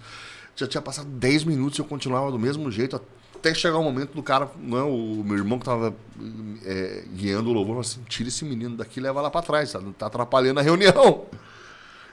E aí, dois irmãos foram, me acompanharam e eu me ajoelhei. E o que aconteceu comigo ali? O Espírito Santo estava testificando no meu espírito que eu sou filho de Deus. Essa é a experiência, é isso que eu lembro. Enquanto eu falava em línguas, era, era Deus estava falando assim: Você é meu filho. E eu estava dizendo para ele: Abá, pai, abá, abá. Era isso que estava acontecendo. E aquela experiência me, me marcou a minha vida. Eu, nunca mais fui o mesmo. Minha vida mudou. E aí, com 14 anos, eu deixei a casa dos meus pais e eu entrei numa congregação, que é a congregação dos Legionários de Cristo. Então, eu fui legionário de Cristo por quase nove anos. Caraca. É. Eu comecei em Curitiba, depois eu vim para São Paulo, fiz um noviciado em Arujá. Depois eu fui para os Estados Unidos. Fiz, eu estudei artes liberais nos Estados Unidos, humanidades clássicas e artes liberais. Aí comecei filosofia nos Estados Unidos e fui para Roma. E fiquei em Roma até ali o final do primeiro ano da filosofia, que foi quando eu deixei a congregação. Percebi que não era, tinha professado votos e tudo. A legião marcou em mim a questão da fidelidade ao Papa, a Pedro, sabe? É, é, é ser, ser, um, ser um papista, ser um soldado, sabe? Um legionário do Papa, um legionário de, sabe? E isso é ser legionário de Cristo. Sim. Isso me marcou muito. E tem uma frase na Legião que marca a minha vida e que marca o centro de estudo sobre a Rocha de Pedro, tá? Eles diziam assim: entre tradicionalismos e progressismos, nós devemos olhar para o cajado de Pedro. Então, assim, ah, sabe, é, é, isso eu vivi na pele quando eu voltei para casa em 2006. Logo fui convidado para trabalhar no escritório da renovação. No escritório nacional. Eu trabalhei quatro anos no escritório nacional da renovação. Bem quando eu tinha acabado de chegar. E era o Marcos Volcano, o presidente do Conselho Nacional na época. E eu respondi o, e-mail institucional da renovação, rccbrasil.rccbrasil.org.br. Eu respondi esse e-mail e chegava de tudo ali, cara. E aí, esse é o ponto, tá? Tipo assim, sobre, sobre um mesmo aspecto, você, eu recebia e-mails de teólogos da libertação falando uma coisa. Sobre o mesmo aspecto, eu recebi e-mails da galera do TFP falando o oposto daquilo que esses caras tinham falado sobre o mesmo aspecto. Aí eu recebi e-mails de espíritas, eu recebi e-mails de, de, de gente sem fé, recebi e-mails. São assim, então você começa a ouvir muitas vozes falando coisas completamente diferentes sobre o mesmo aspecto. E isso gera confusão. E aí, no meio da confusão, para onde você olha? Quem é que diz? Ó, eu sei, tem um monte de voz falando aqui. A fé de Cristo é esta. Quem é que faz isso? É o vigário de Cristo. É o Papa. É o cajado dele que faz isso. Esse é o ministério petrino. E nós, católicos, precisamos acreditar que nos dois mil anos que se passaram e daqui até a consumação dos tempos, todas as vezes que o Papa exercer o ministério petrino, Cristo o sustentará. Todas as ações que um Papa faz são no exercício do ministério petrino? Não. Não. A opinião do Papa sobre política. Não, não tem nada a ver com o exercício do Ministério Petrino. A opinião, o, a preferência pastoral não tem nada a ver com o Ministério Petrino. Fantástico. O Ministério Petrino é quando ele declara e decreta a fé, ex cátedra, da cadeira de Pedro. Uau. Batendo, mas isto é a fé. Aí, aí sim. Né? E em dois mil anos, 2024 anos, nunca um Papa ex cátedra ensinou coisa diferente da verdadeira fé. Nunca. E nós já tivemos papas terríveis. Já tivemos papas, né? E é sobre essa luz dessa, ah, dessa dubiedade ou dessa confusão É. que um espírito vem e te inspira algo para que essa verdade venha à tona, que é assim que eu enxergo.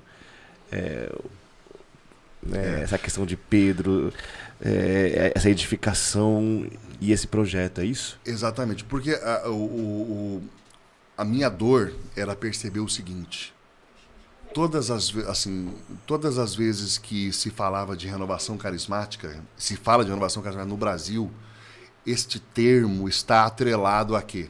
Na cabeça dos católicos mais eruditos. Falta de conhecimento, bagunça litúrgica, sentimentalismo, Sim. protestantismo infiltrado, toda sorte de, sabe? E isso sempre me deixou muito irritado. Porque eu conheci uma renovação carismática que esses caras nem nada sonham. Sabe? Além dessa dos Estados Unidos, por exemplo, a renovação carismática da Itália. Que é isso, cara? É um colosso. O renovamento nello spirito. É um colosso de fidelidade, de amor à tradição, de, de cara, o, o- o material de formação da renovação da Itália é patrística pura. O padre Giuseppe Bentivegna escreveu um material chamado Florilegios Patrísticos. E, os- e a renovação italiana lê, entendeu? Então, assim, o que os padres da igreja falam sobre o batismo do Espírito Santo? O que os padres da igreja falam sobre o dom de línguas? O que os padres da igreja falam sobre eh, o louvor? Os caras estudam patrística. A renovação da Itália. Né? Não, mas tem várias expressões carismáticas que são um colosso. O Shalom, me permita dizer, a comunidade Shalom é um colosso, meu irmão. Vai ver o que os caras estudam, vai ver o, todo o processo de formação, o, o chamado caminho da paz. Rapaz, aquilo ali é preciosidade, né? é profundo. Né? Então, assim, eu não aceito essa- essas, essas falas reducionistas e grotescas contra a renovação.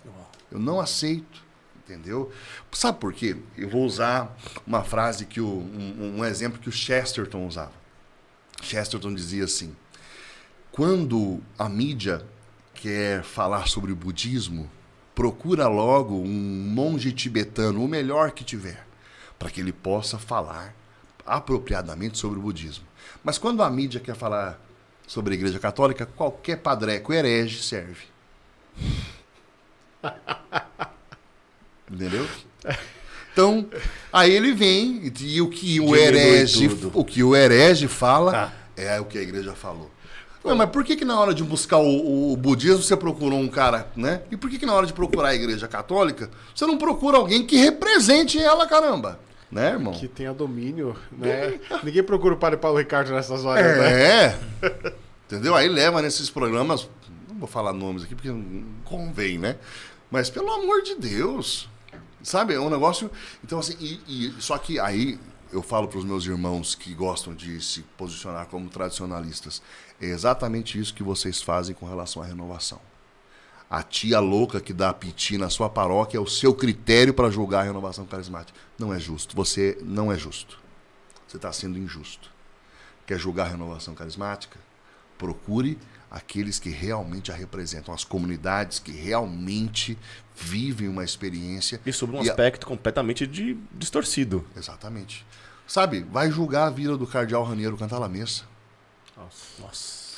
Vai, ju- vai julgar a vida é, do padre Rufus Pereira. Vai julgar, sabe, é, é, sabe, nós tivemos tantos, nós temos gente que é, gente que está em processo de em processo de beatificação e canonização. sabe? Então, assim, es- expressões maduras de renovação. E de todas elas, o centro, o sobre a rocha de Pedro, é, primeiro então surge disso, eu dizer assim, a experiência carismática atrelada com a ortodoxia da fé. Uau. Entendeu? É isso daqui, isso daqui junto. É engraçado, o ano passado, vou ter que falar isso, porque, né? ano passado teve a- a- a Assembleia Geral da CNBB. E a Assembleia sempre é precedida pelo trabalho das assessorias. E uma das assessorias, então, já estou dizendo, não é culpa da CNBB, tá? Uma assessoria preparou um documento para servir de instrumento labores. Sim. E esse instrumento, Labores, dizia que, que, olha, nós temos que tomar muito cuidado, viu? Que está acontecendo um problema no Brasil. O problema é o seguinte: essas correntes tradicionalistas estão se juntando com os carismáticos. Então, a experiência carismática e a experiência tradi- tradicional estão, estão se juntando. Isso daqui vai ser um estrago. Eu quero dizer para você, pois isto daqui é o que o meu coração grita e anseia.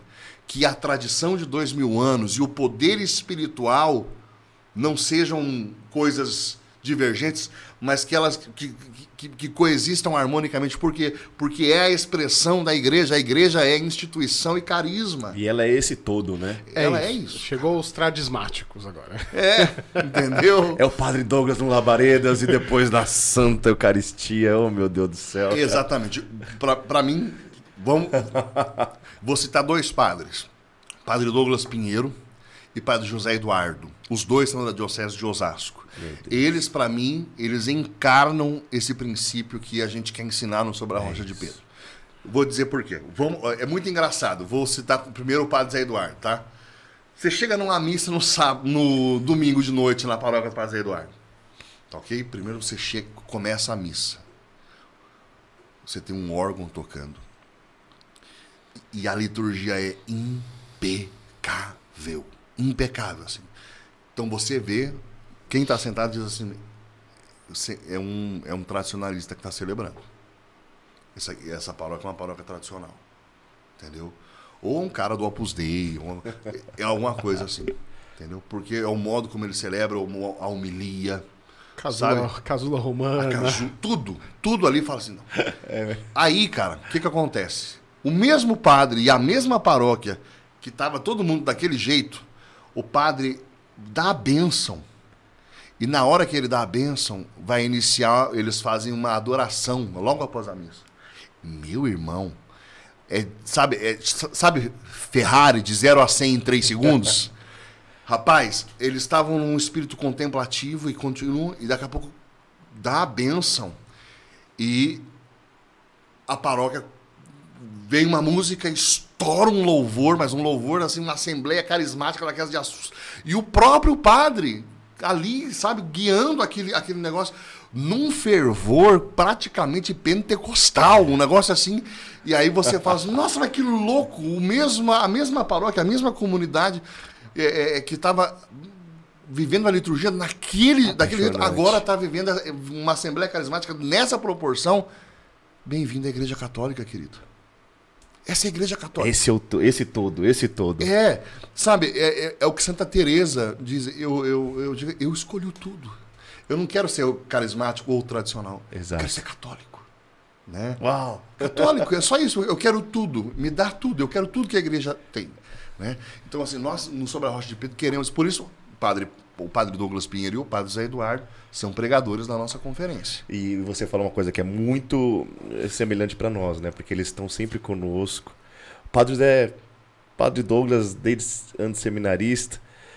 E a gente vive isso na pele com ele todo esse tempo, né? E ele vai pregar no nosso retiro. O Padre Douglas vai pregar no Maranatá eh, agora, esse final de semana agora. Que legal. Padre José Eduardo não vai estar esse ano, mas esteve conosco aí, sei lá quantos anos, já vem estando conosco. É, e tá com um projeto lindo agora, precisa cuidar um pouquinho mais de perto com isso. E, Fernando, é essa beleza que essa geração precisa, cara. Eu Porque essa geração é, é a gente que se propõe a trabalhar com jovem, É. sabe? E aí que sou eu que me começo a me emocionar. Eles estão tão perdidos. Uhum. São tantas informações vindo de todos os lados. Né? Sim. Que as referências são tão poucas hoje para você apontar de fato. Exato. Olha, se segura aqui, se segura aqui. Aqui não, aqui também não. E hoje a gente fica até num papel de é, de juízes, vamos dizer assim. Sim. E assim, com dor no coração em, em admitir isso, porque é, a gente precisa apontar para eles em quem não se segurar. Dentro da nossa própria barca. É. né? E, e acho que essa é a, a necessidade que nós temos de conhecer a doutrina da igreja, Exato. né? É justamente para sentir aquele cheiro de queimado, né? Sabe quando o arroz está queimando? Você, Oh, opa, tem algo errado. isso mesmo. É quando você escuta uma homilia, alguma uma homilia, uma pregação, um texto escrito numa rede social, você consegue olhar aquilo ali e falar, tem algo errado aqui, não, não tá me caindo bem. Sim. Né? Eu lembro que eu, as, tem acho duas semanas eu fui a um casamento e o padre havia um padre presidindo a celebração ali da- do matrimônio junto com os noivos e ele disse, né, o Deus Pai, o Deus Mãe, e o Deus Espírito Santo. Eu, e na hora alguns Só jovens faltou que ele falar estavam, Pachamama. Pachamama. Naquela hora, alguns jovens que estavam, que era ali da, do Jovens Sarados, eles olharam na hora pra mim, tipo, pra ver o que, que eu ia fazer. E eu, eu fiz assim, calma, né? Calma, e mexer a cabeça no sentido de desaprovação, né? Mas a gente acaba precisando assumir a responsabilidade daqueles que vão realmente ajudar a dizer é seguro, não é seguro. Porque que nem você estava falando, essa questão do, do, do ecumenismo. Muitas vezes se vem para dentro da igreja um protestantismo desordenado, um Exato. protestantismo que, que não conversa com a doutrina. Exatamente. Seja musical, seja de termologia, seja doutrinária. Eu vou te, te- te digo, irmão, sobre isso. é, eu, eu, eu, eu tenho sentido esse temor, sabe? E eu sinto que preciso começar a falar mais, com mais força sobre isso. Eu acho que vai ser a primeira vez que eu vou falar. Que eu vou falar agora. Manda. Tá? Vai ser aqui. A década de 70, é, es- essas renovações carismáticas, eles logo perceberam que o derramamento do Espírito Santo tinha um propósito. E o propósito foi falado no concílio: a reintegração da unidade visível. Ou seja, a igreja é una. Nós não, nós não temos poder de dividi-la. Ela é una. Santa, católica e apostólica. Ela é una. Mas na sua realidade visível, nós a vemos dividida. Nós temos diversas comunidades professando. algo- Existe o patrimônio comum, mas existe muita divergência e não é qualquer coisa. Isso é um pecado grave. É tão grave esse pecado que ele impede que as pessoas conheçam Cristo. Que sejam um para que o mundo creia. E hoje, dois terços da população mundial não crê. Nós estamos falando de 6 bilhões de pessoas. Não creem. E um dos principais motivos é porque nós damos esse antitestemunho da nossa divisão. Isso é muito grave.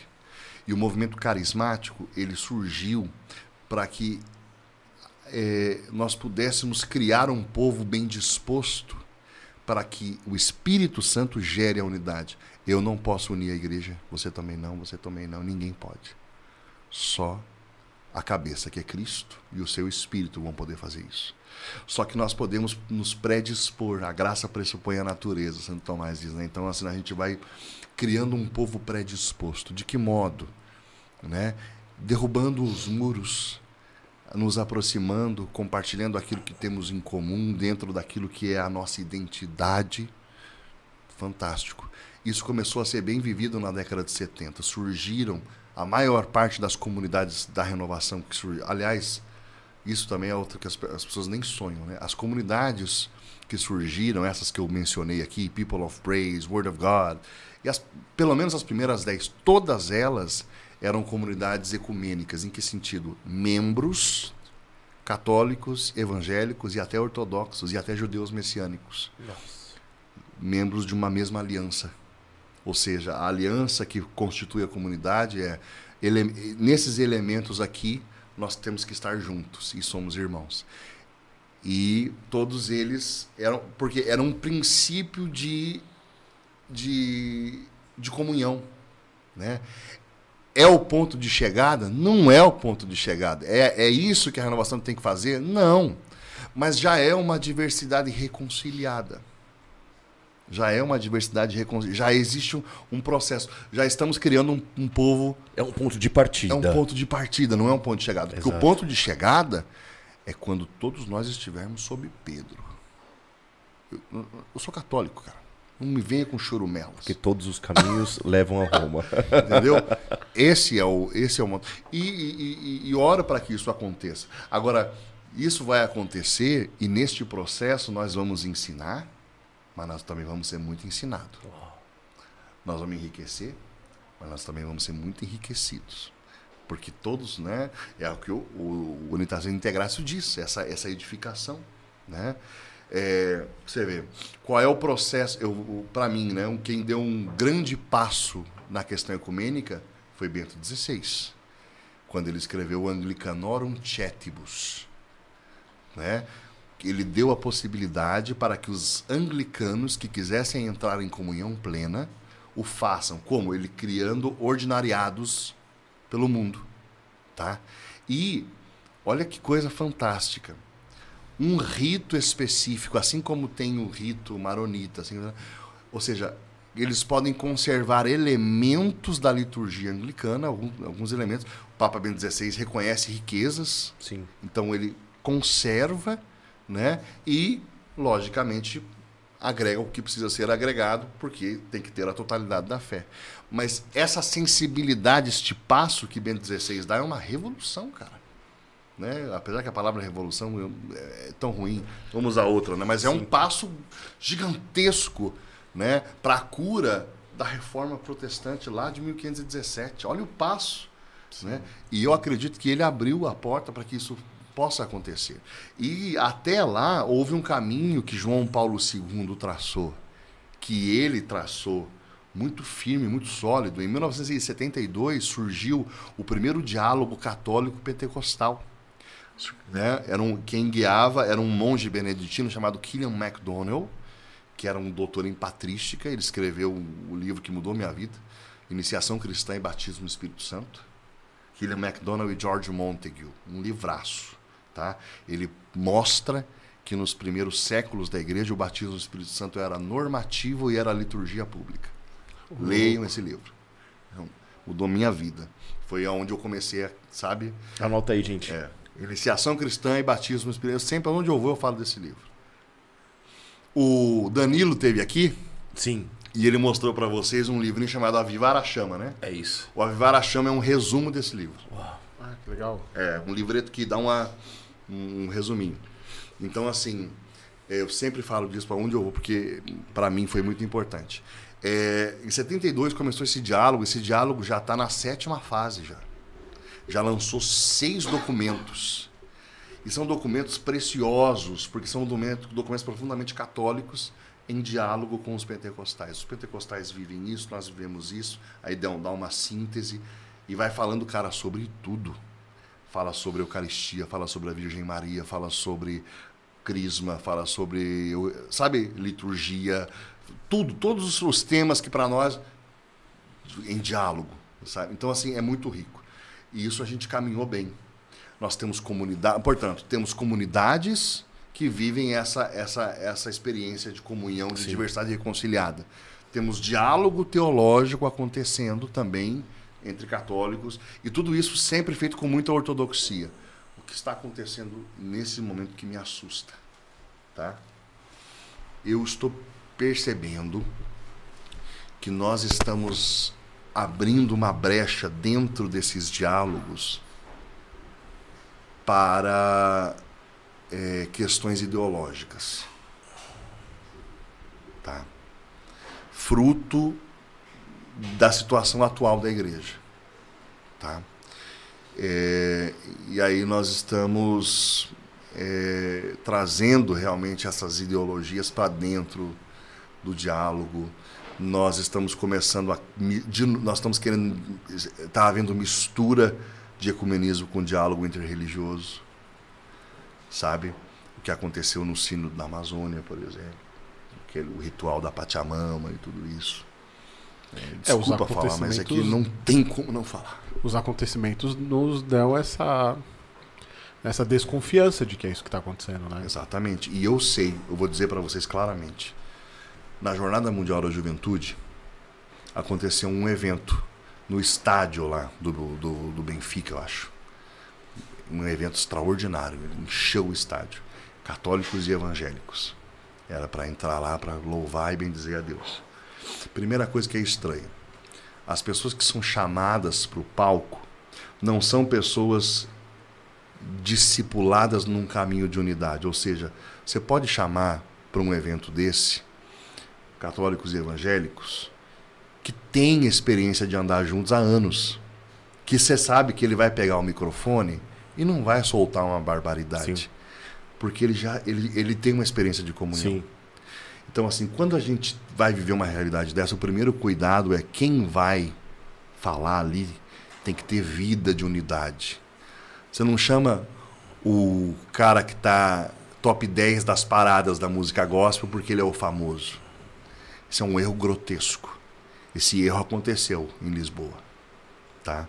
Então chamar a galera, né? Porque o que, que acontece? Eles chegaram lá, né? Graças a Deus, quem foi pro palco foi só gente muito boa. Mas por quê? Porque a galera que foi convidada, quando chegou lá, eles não quiseram subir no palco. Eu vou dizer para vocês claramente, tá? Ana Paula Valadão estava lá. Com o livro de patrística na mão, que nem ela. Gustavo, o Gustavo, o o esposo dela, estava lá. Tinha várias lideranças evangélicas que estavam lá. E eu vou dizer para você, eu tenho todo o amor do meu coração pela Ana Paula. Eu gosto demais do Diante do Trono. Eu, eu amo, amo eles. Mas eu não chamaria para um evento desse. Porque eu não conheço um histórico de caminhada Sim. deles, de, de comunhão conosco Ao já. contrário, né? Ela, ela não meteu uma, uma, uma profetada lá, né? Da- sobre a- o fim da Igreja Católica, a queda da Igreja Católica? Pois, então, é, são, são vários temas controversos. Ela mesmo, ela mesmo, depois, ela, ela pediu desculpa sobre Sim. isso. Ela mesmo. Eu gosto demais dela, cara. Mas eu, eu, eu, eu, eu sonho em ver ela um dia podendo viver essa realidade conosco. Mas ela precisa viver isso no chão primeiro. Né? Que é, ou, por exemplo, nós temos no Rio de Janeiro uma iniciativa que se chama Missão Somos Um. Quem coordena é o Isaías Carneiro, fundador da comunidade Coração Novo. O que, que essa galera faz? Todo mês eles se reúnem para tomar café juntos e para orar juntos. O Padre Douglas é muito bom nesse discurso. O Padre né? Douglas participa do Somos Um e participa do Em Cristos do Em Cristo. aqui.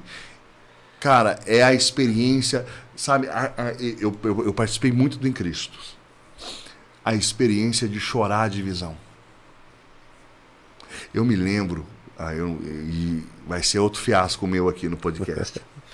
Eu me lembro que a gente estava no Em Cristos e chegou o sábado de noite e chegou a hora, cara, já tinha acabado o retiro, tinha acabado o encontro do dia. Avisos, irmão, era só avisos, não precisava, entendeu? Faz isso comigo. É, o padre Marcial Massaneiro pegou o microfone para explicar como seria no domingo de manhã. E ele começa a dizer assim: é, olha, eu vou comentar. Ele diz assim: ó, no domingo de manhã, nós católicos vamos ficar aqui e nós vamos ter a celebração da missa. E os evangélicos, nós vamos abrir aquela sala para que vocês possam fazer o culto de ceia de vocês porque nós ainda não podemos participar do mesmo altar. E o padre começou a chorar. E, cara, caiu um espírito de quebrantamento naquele lugar. Nós começamos a chorar. Porque eu vou para a mesa eucarística e o meu irmão não vai. Nossa. Não vai. Eu vou comer o corpo, o sangue, a alma e a divindade de Jesus e e o meu irmão Batista não vai. Meu irmão presbiteriano não vai comigo. Enquanto eu não tiver a capacidade de chorar isso, entendeu? Enquanto isso não doer em mim, sabe? Enquanto isso não, não, não sabe? Cara, nós estamos muito mal. Eu, dentro do Sobre a Rocha de Pedro, eu trabalho com apologética, defesa da fé católica. Mas a minha defesa não parte de um ódio contra eles. Eu os amo desesperadamente, irmão. Eu fui muito edificado por eles. E eu afirmo as verdades da fé. Não como quem quer usar elas como um machado na cabeça deles, mas como um irmão que fala assim: Eu entendo o que você está falando, mas ó, é isso daqui. E se você ainda não conseguir concordar comigo, é, eu quero que você saiba uma coisa: eu não posso mudar quem eu sou. Eu sou isso. E essa é, é isso que eu creio. É isso que nós cremos. Tá? Mas é, vamos, vamos, vamos caminhar junto. E vamos deixar que o Espírito Santo nos ajude enquanto nós caminhamos. Né? Enquanto caminhamos. Fantástico. É, sabe? É, é isso. Eu, eu tenho medo do, do, do que está acontecendo com, com o ecumenismo. Muito medo. Eu vejo muita coisa ideológica. É, esse discurso ecológico me preocupa. O discurso o discurso do pobre me preocupa. Porque nós nunca precis, a gente nunca precisou do socialismo para amar o pobre. Exatamente. Sempre, a gente só precisa do evangelho para amar o pobre. São sempre é, a tentativa de pegar é, fatores externos para poder contornar é. ou é. criar um ambiente favorável para qualquer tipo de mudança, né? Seja ecológica, seja o pobre. Fernando, é, quando a gente fala de ideologia, é, é, impossível, pelo menos eu não, eu não consigo não vincular isso a Satanás no sentido da essa coisa do a guerra das ideias. Da guerra das ideias. É. Isso mesmo, cara. Né? É diabólico. Porque você, né, é, vai lá, come o fruto. É. Sereis como deuses. Eu acho, cara, nisso, é, é, é ele tem ele é um, ele é um anjo caído. Sim. Ele, ele goza de uma inteligência angélica. Entendeu? É a, é a, antiga serpente, a Bíblia diz, né? Ele tem uma sabedoria, ele sabe, ele conhece o coração humano. E ele sabe jogar, sabe o, joio, ele sabe semear né, o mal. Eu digo para vocês que, para mim, a maior graça que nós devemos favorecer neste tempo é ortodoxia da fé com experiência carismática se encontrando. Porque nós vamos ser a expressão da igreja. Sim. Da igreja que é instituição e carisma. Da igreja. Tá? Satanás pegou isso e espertamente ele inoculou o veneno dele. Então, assim, olha que coisa, né?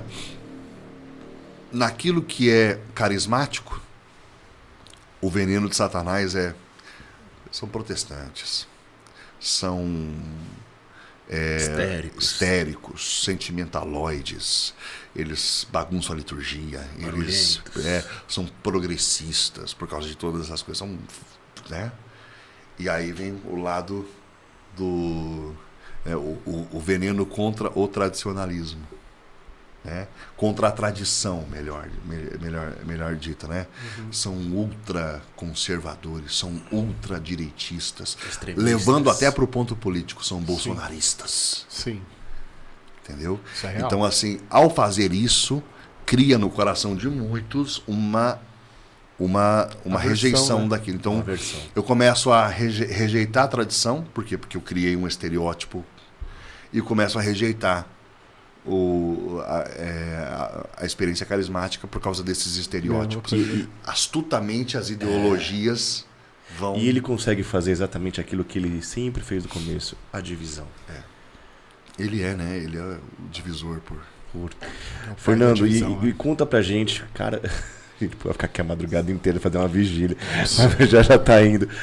Sobre o evento, cara. Vamos lá. Fala, nasceu, está às portas é. Eu, nós nos surpreendemos, né, quando, quando vimos e temos tentado indicar para os jovens também. É. E conta um pouquinho pra gente, pra gente, porque olha, tudo que você já falou aqui já é apaixonante e eu acho que isso já já dá vontade de mergulhar. Uhum. E como que a gente pode então corresponder, como que você espera, qual que é a iniciativa deste evento? Cara, eu acho que o primeiro grande dom desse evento, que eu preciso falar, é, o, é a presença do Dr. Scott Hahn. Se tem alguém que não sabe quem é o Scott Hahn, rapidamente, né? Scott Hahn é um ex-pastor presbiteriano que em 1986 foi recebido na comunhão plena com a Igreja Católica na Vigília Pascal. Qual é o caminho que ele faz? Na sua adolescência, o Scott era um delinquente, um jovem que fazia muita bobeira, né? E ele recebe uma pregação, né, de um, um evangélico prega e ele faz um encontro com Jesus. E ele muda completamente de vida, a ponto de dizer eu quero entregar a minha vida ao ministério. Então ele deixa a vida e entra num seminário para se tornar um pregador da palavra, para se tornar um pastor. E cara brilhante, um aluno simplesmente brilhante. E ele se destaca pelo amor aos reformadores, de modo especial Calvino. E se destaca por ser calvinista no anticatolicismo. Ele era anticatólico. Né? A maior, o gozo dele, a alegria dele era converter católico. E pregar e trazer gente da igreja católica para a fé protestante. É isso que ele fazia. Aconteceu que eh, ele já, eh, eh, como pastor, eh, ele estava em, em cima de um estudo sobre o conceito de aliança. né? E ao estudar o conceito de aliança, ele percebe que a palavra aliança é a que dá a unidade interna dos livros canônicos. Por isso nós dividimos, inclusive, em antiga e nova aliança, né? Ou testamento, né? O testamento é o documento da aliança. Então ele percebe que a palavra aliança é a, a que costura a unidade dos livros da Bíblia, né?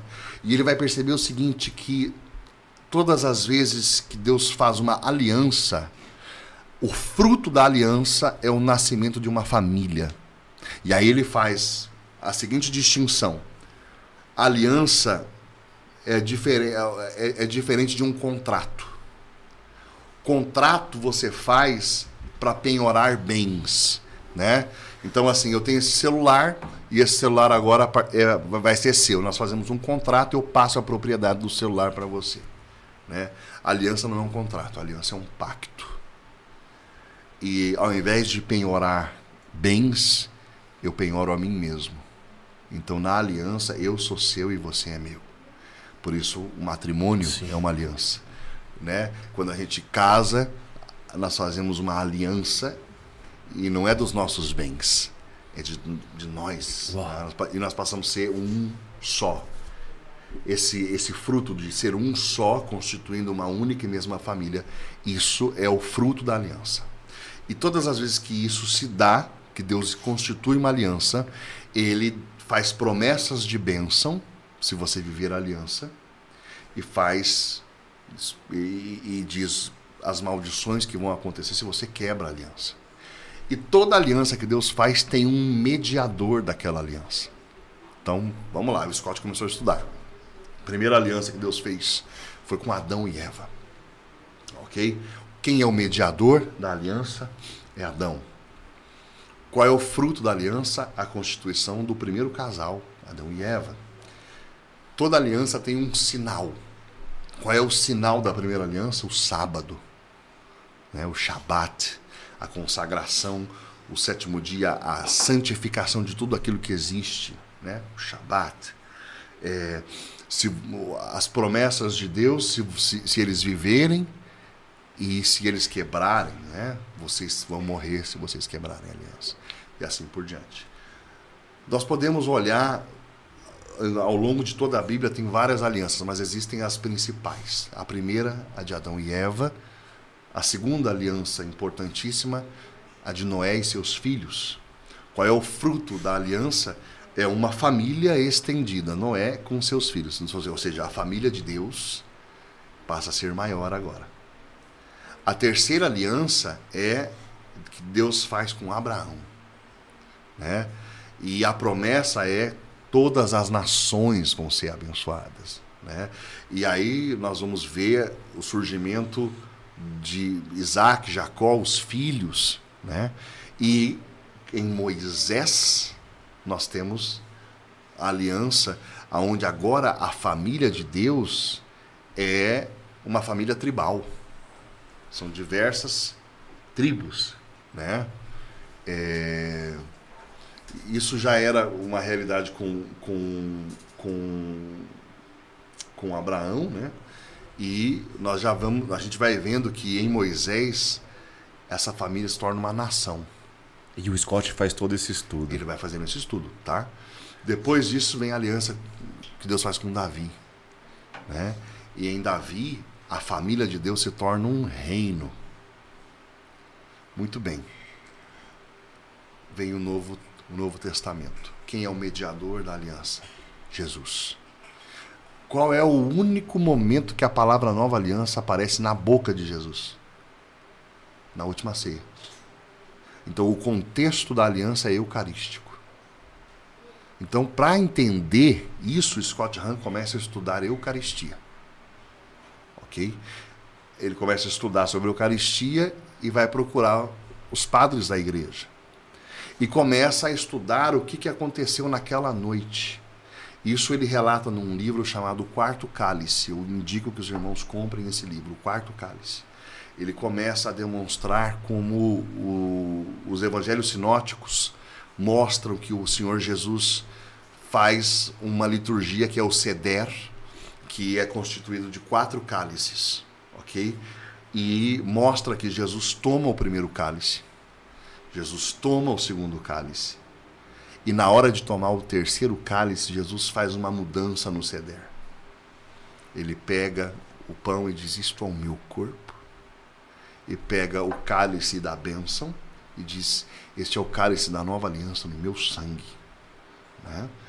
E ao beber esse cálice, Jesus simplesmente se levanta e vai para o Horto das Oliveiras, vai para o jardim, Getsemane. Aquela ceia não toma o quarto cálice não termina. Aquela ceia não termina. Uau! Vocês estão entendendo? Ela não termina. Eles saem. Qual é a oração de Jesus no Getsemane? Senhor, se possível, afasta de mim este cálice. Cálice. cálice. Né? Mas não se faça a minha, se faça a sua vontade. Né? Essa oração de Jesus está profundamente ligada com esse cálice que é chamado de cálice da consumação. O cálice que fecha o ceder. Ok? Então, Jesus é levado do Getsemane, é, vai passando né, todo é, é, é, esse processo. Né, vamos direto para a cruz. O que acontece na cruz? Tem um momento que Jesus fala, isso já é João que diz, Jesus diz: Eu tenho sede. Né? E o soldado pega um ramo de sope e é interessante, porque o ramo de sope foi o, exatamente o mesmo ramo que o povo usou no Egito para aspergir o sangue do cordeiro nas suas portas, para que quando o anjo exterminador passasse, ninguém Sim. que tivesse aquele símbolo fosse tocar. Então ele pega o ramo de sope e coloca no vinho avinagrado, né? Avinagrado e dá e Jesus toma. E aí ele diz, né, no grego, tetelestai. Tudo está tudo está consumado. É o quarto cálice. Ali Jesus encerra a nova, a antiga aliança. E o encerramento da antiga aliança é o estabelecimento da nova e eterna aliança. Só que na, assim como na antiga aliança, não basta apenas imolar o cordeiro. Não basta apenas sacrificar o cordeiro. Não basta apenas aspergir o sangue do cordeiro. É necessário comer a carne do cordeiro. E é isso que nós fazemos quando nós vamos à missa. Assim como o povo da antiga aliança tinha que comer a carne e beber o sangue, né, e aspergir o sangue, na nova aliança nós comemos a carne do cordeiro e bebemos o seu sangue até que ele venha, Dona Equivênias. É isso que nós fazemos. O Scott Hahn chegou nisso. Entendeu? E ele começou também a estudar a questão da liturgia estudando o livro do Apocalipse. Ele traduziu num exercício, né, num exercício acadêmico, ele é, pegou o original grego e foi ele mesmo traduzindo. Né? E ele percebe muita coisa. Ele percebe que no livro do, do Apocalipse existe uma liturgia acontecendo. Né? Você tem os primeiros três capítulos, que seria uma liturgia da palavra. As, a carta às sete igrejas. Sim. Né? Ele percebe uma série de elementos.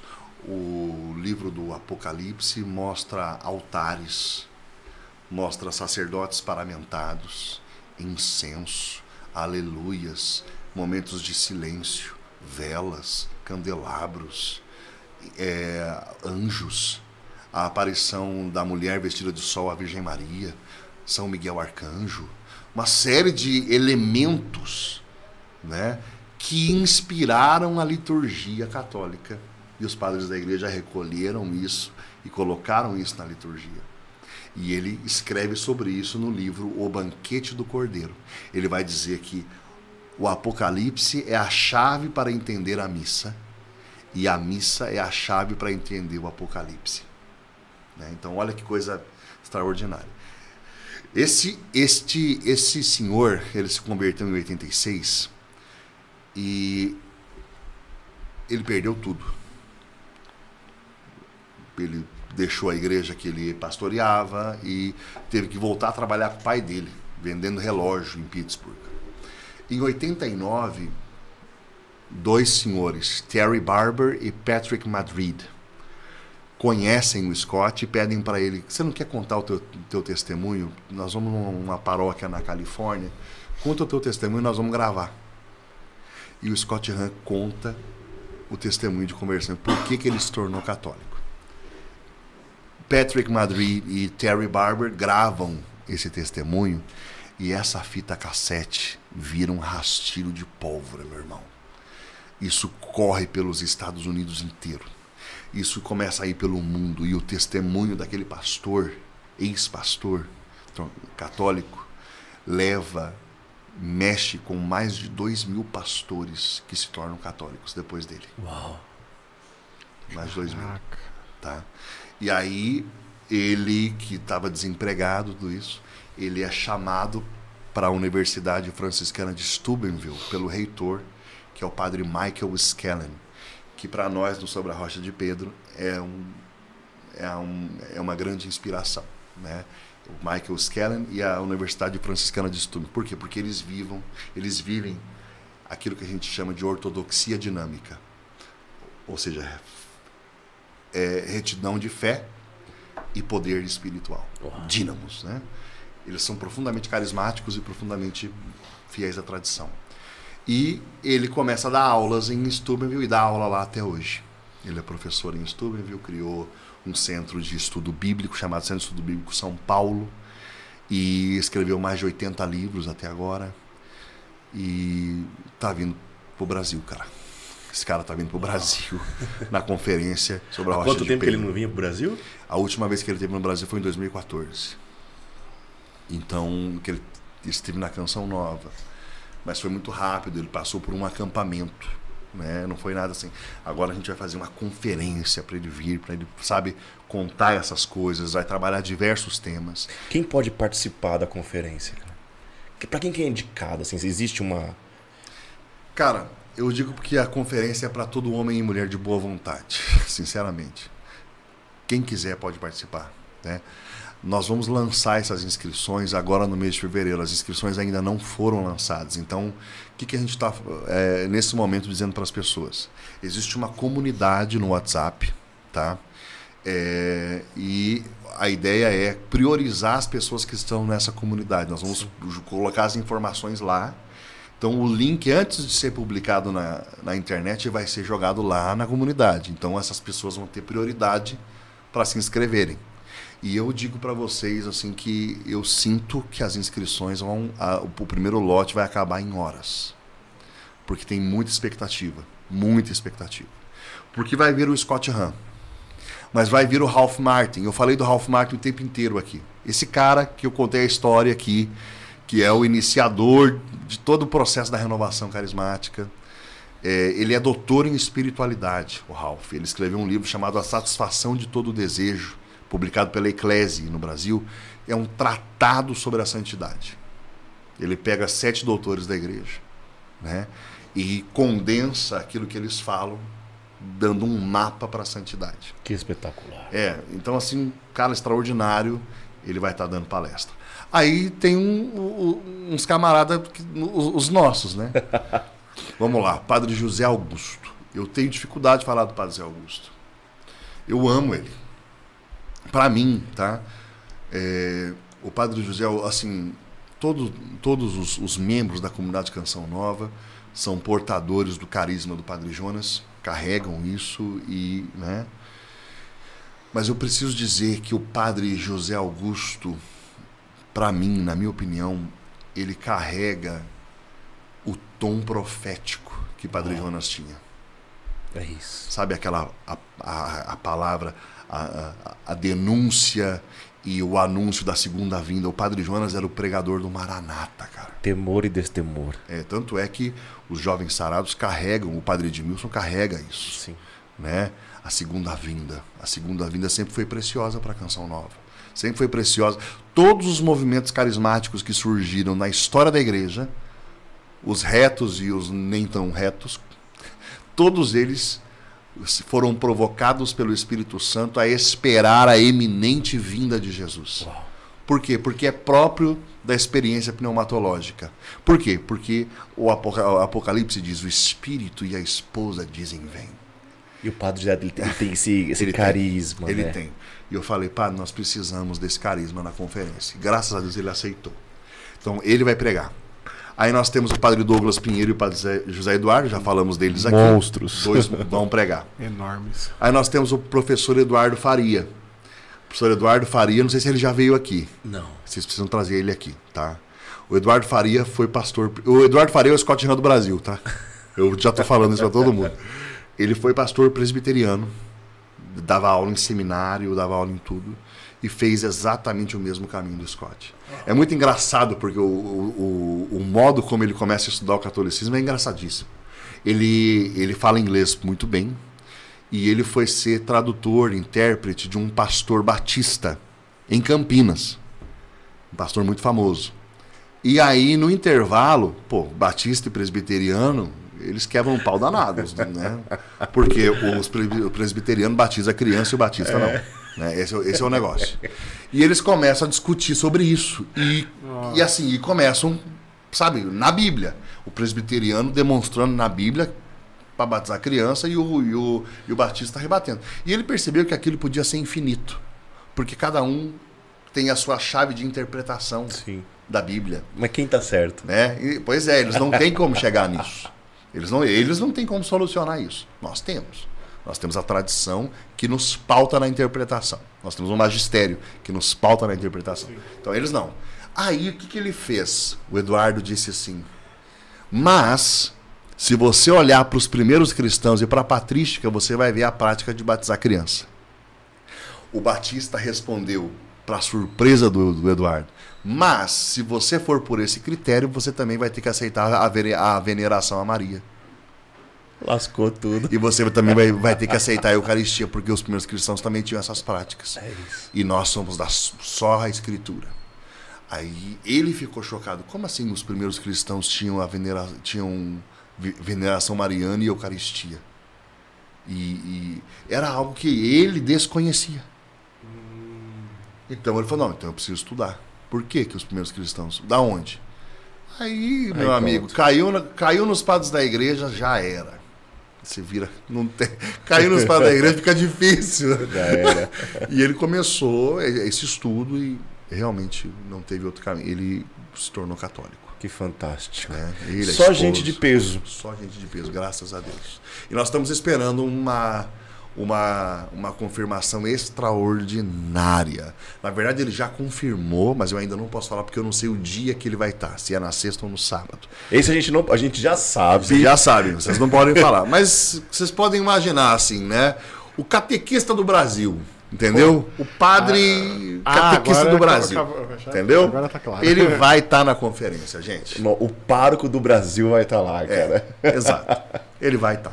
Vamos. Gente, gente, é só, é só referência. É só daqueles que a gente fala assim, ó, vai nesse, vai nesse, vai nesse, vai nesse. Serão quantos dias de conferência? Na quinta, na Podia ser o resto do ano, né? Pois é. na quinta, na sexta e no sábado, nós vamos fazer uma, a, a conferência mesmo, tá? Ela vai ter um formato bem acadêmico, essa conferência. Ou seja, vem, expõe, depois a gente faz mesa redonda. Uau. Entendeu? Expõe exposição, mesa redonda, para poder debater. Né?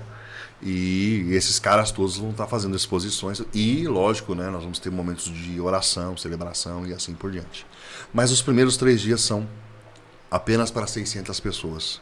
Nós vamos fazer isso no Teatro da Ítalo, né, o Centro Universitário Ítalo Brasileiro, lá em Santo Amaro, na região Santo Amaro. né. É, no sábado à noite, nós vamos sair do teatro e nós vamos para o ginásio. Porque vai começar um segundo evento, que é o Cenáculo de Pentecostes. Por quê? Porque 19 de maio é Pentecostes, gente. Uau, uau, uau, uau, Entendeu? uau.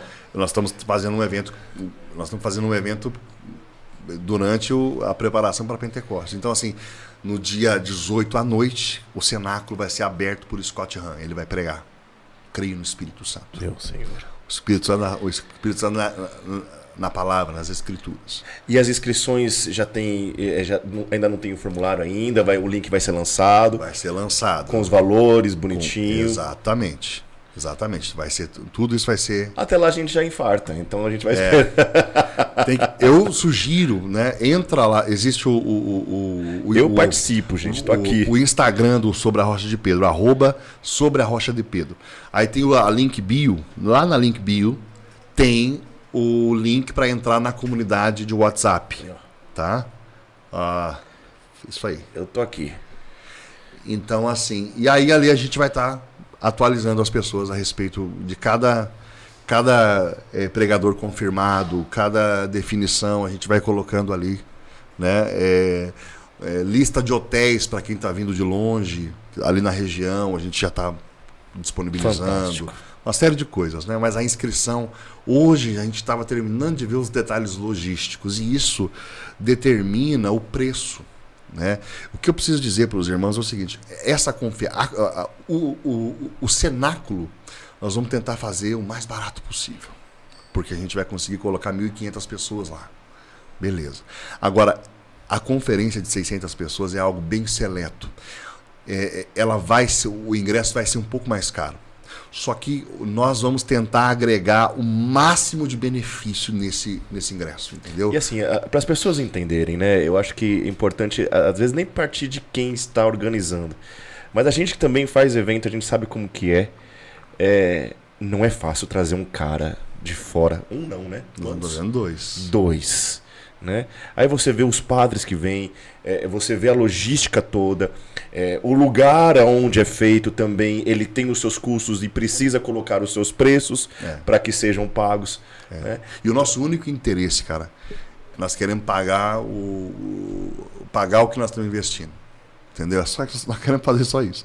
O meu sonho é que a gente possa em breve dizer assim, ó, pessoal, nós é, é, fizemos as inscrições, fechamos aqui e nós vamos fazer também o congresso vai ser online também.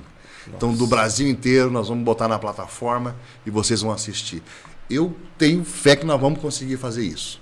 No momento eu não posso dizer que vamos, porque depende do presencial, né? É, mas eu tenho fé que vai que isso vai acontecer. E aí nós vamos ter muita gente podendo assistir. Né? Com certeza. Que fantástico, cara. Nossa, que incrível, né? Eu queria agradecer pela aula. Imagina, cara. Não pelo podcast, mas pela aula. Imagina. né? O meu coração ele sai avivado deste lugar hoje. Né? Eu não sei se. Eu acho que o Bruno não vai ficar por menos. É, a gente sempre sai mexido, né, do, do episódio, né? Porque, querendo ou não, é, edifica. Edifique muito. Edifica, né? E a fé católica, ela é muito sólida. Ela é muito sólida, né? Eu falo isso porque eu sou um ex-protestante, então... É, É mesmo, cara? Sou. E você era de qual, né? no Nós estávamos eu era guardando do movimento pentecostal. o momento. De qual igreja? Ah, Era uma igreja pequena de bairro, mas era uma igreja chamada Igreja Pentecostal Missão Unida. Missão Unida, olha aí. bem pequenininha. Mas, é, então, né, já nasci em berço católico, mas aí me afastei e tudo mais. Então, assim, conhecer a fé é libertador. É, então, assim, aí você acaba se tornando uma pessoa que não é qualquer coisinha que, que te satisfaz. Exato. Né? Então, eu, eu, sou, eu, não, eu não sou tanto do, da pregação querigmática. Aquilo mexe comigo? Mexe. Mas, agora, quando a gente está falando de coisa intelectual, quando a gente está falando de patrística, quando a gente está falando de coisa sólida mesmo, poxa, isso me pega muito, muito, muito mesmo. Né? Tanto que quando. Eu lembro que eu tive uma, uma experiência que mexeu, me deixou inquieto. Eu lembro que eu estava assistindo o, o Escola da Fé do professor Felipe Aquino. E ele estava defendendo ali bem, e eu pensei, ele, era, ele deve ser padre, só pode. Depois eu fui ver que ele não era padre. E ele tinha indicado alguns livros. E eu lembro que no dia seguinte eu fui comprar os livros que ele havia sugerido ali.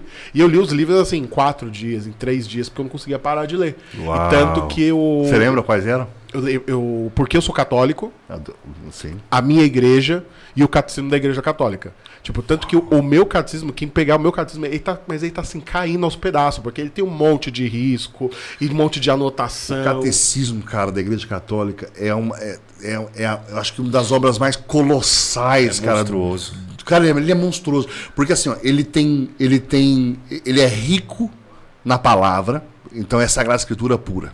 Entendeu? Depois, ele é rico na tradição. Ele vai trazer todo o tesouro dos monstruoso. padres da igreja. Depois, ele é rico em ascética e mística, toda a espiritualidade, ele condensa. Cara, é a cabeça do Ratzinger, né? E do João Paulo II. Muito, muito, muito, muito. Eu lembro que quando a primeira vez que eu li o catecismo, assim, eu lembro que eu baixei a cabeça assim, eu chorei e falei assim. Eles estavam num dia realmente inspirados pelo Espírito Santo. Não, não, não tem dúvida, não, dá, não deixa dúvida, porque é muito rico, é muito denso, é, muito profundo. Né? Então, assim, é, você que faça um esforço de estar. Faz o esforço, porque vai valer a pena, com certeza. Não somente. É, é, é um tipo de conteúdo que precisa ser trabalhado mais, né?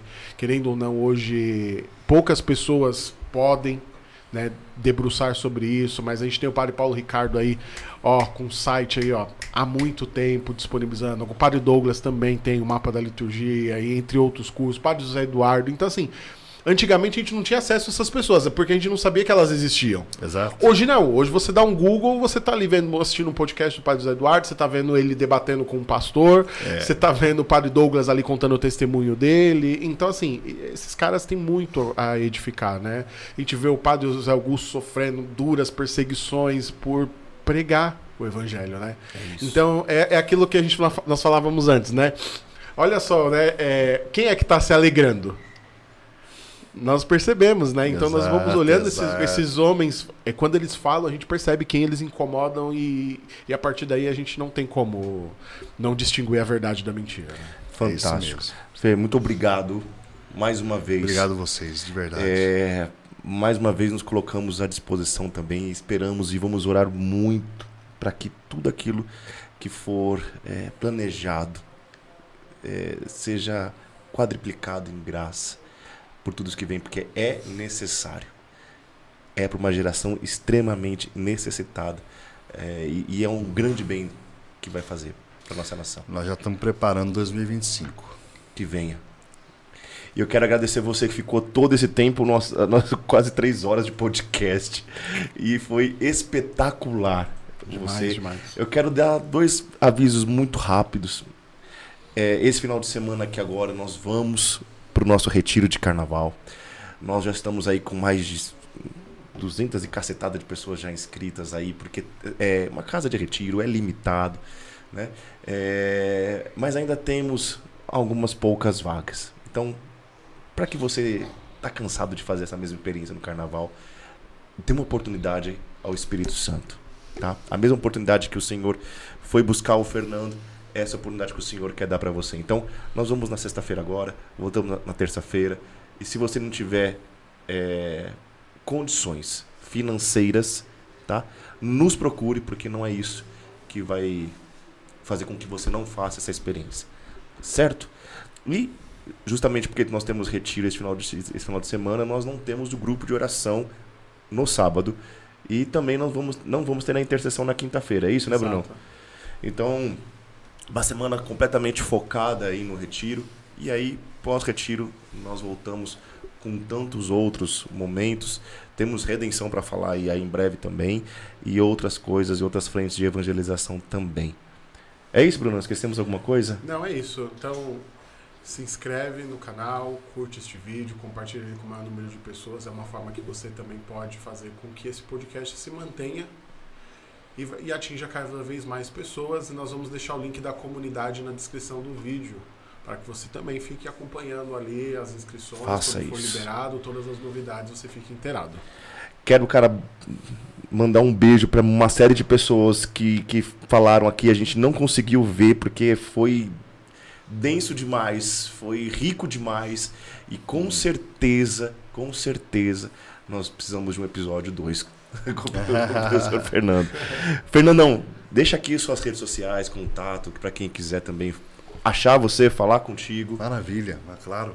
O, o, o- Sobre a Rocha de Pedro, né? A gente tem o Instagram, o arroba Sobre a Rocha de Pedro. Nós temos o Facebook, né? o facebook.com.br Sobre a Rocha de Pedro. E eu tenho o meu Instagram, que é, é arroba Fernando Nascimento SRP, Sobre a Rocha de Pedro. SRP. Maravilha. Deus abençoe vocês profundamente. Deus abençoe a, a casa e a família de vocês. E naquilo que você hoje estiver ofertando ao Senhor aí, desejando em santidade aquilo que são as suas necessidades, aquilo que são os seus sonhos, que o Senhor e o Espírito Santo passem à frente. Então, siga Jesus, cara. Deus abençoe vocês e siga aqueles também que são referências que o Senhor tem colocado na nossa geração. É isso? É isso. Deus abençoe você e follow me.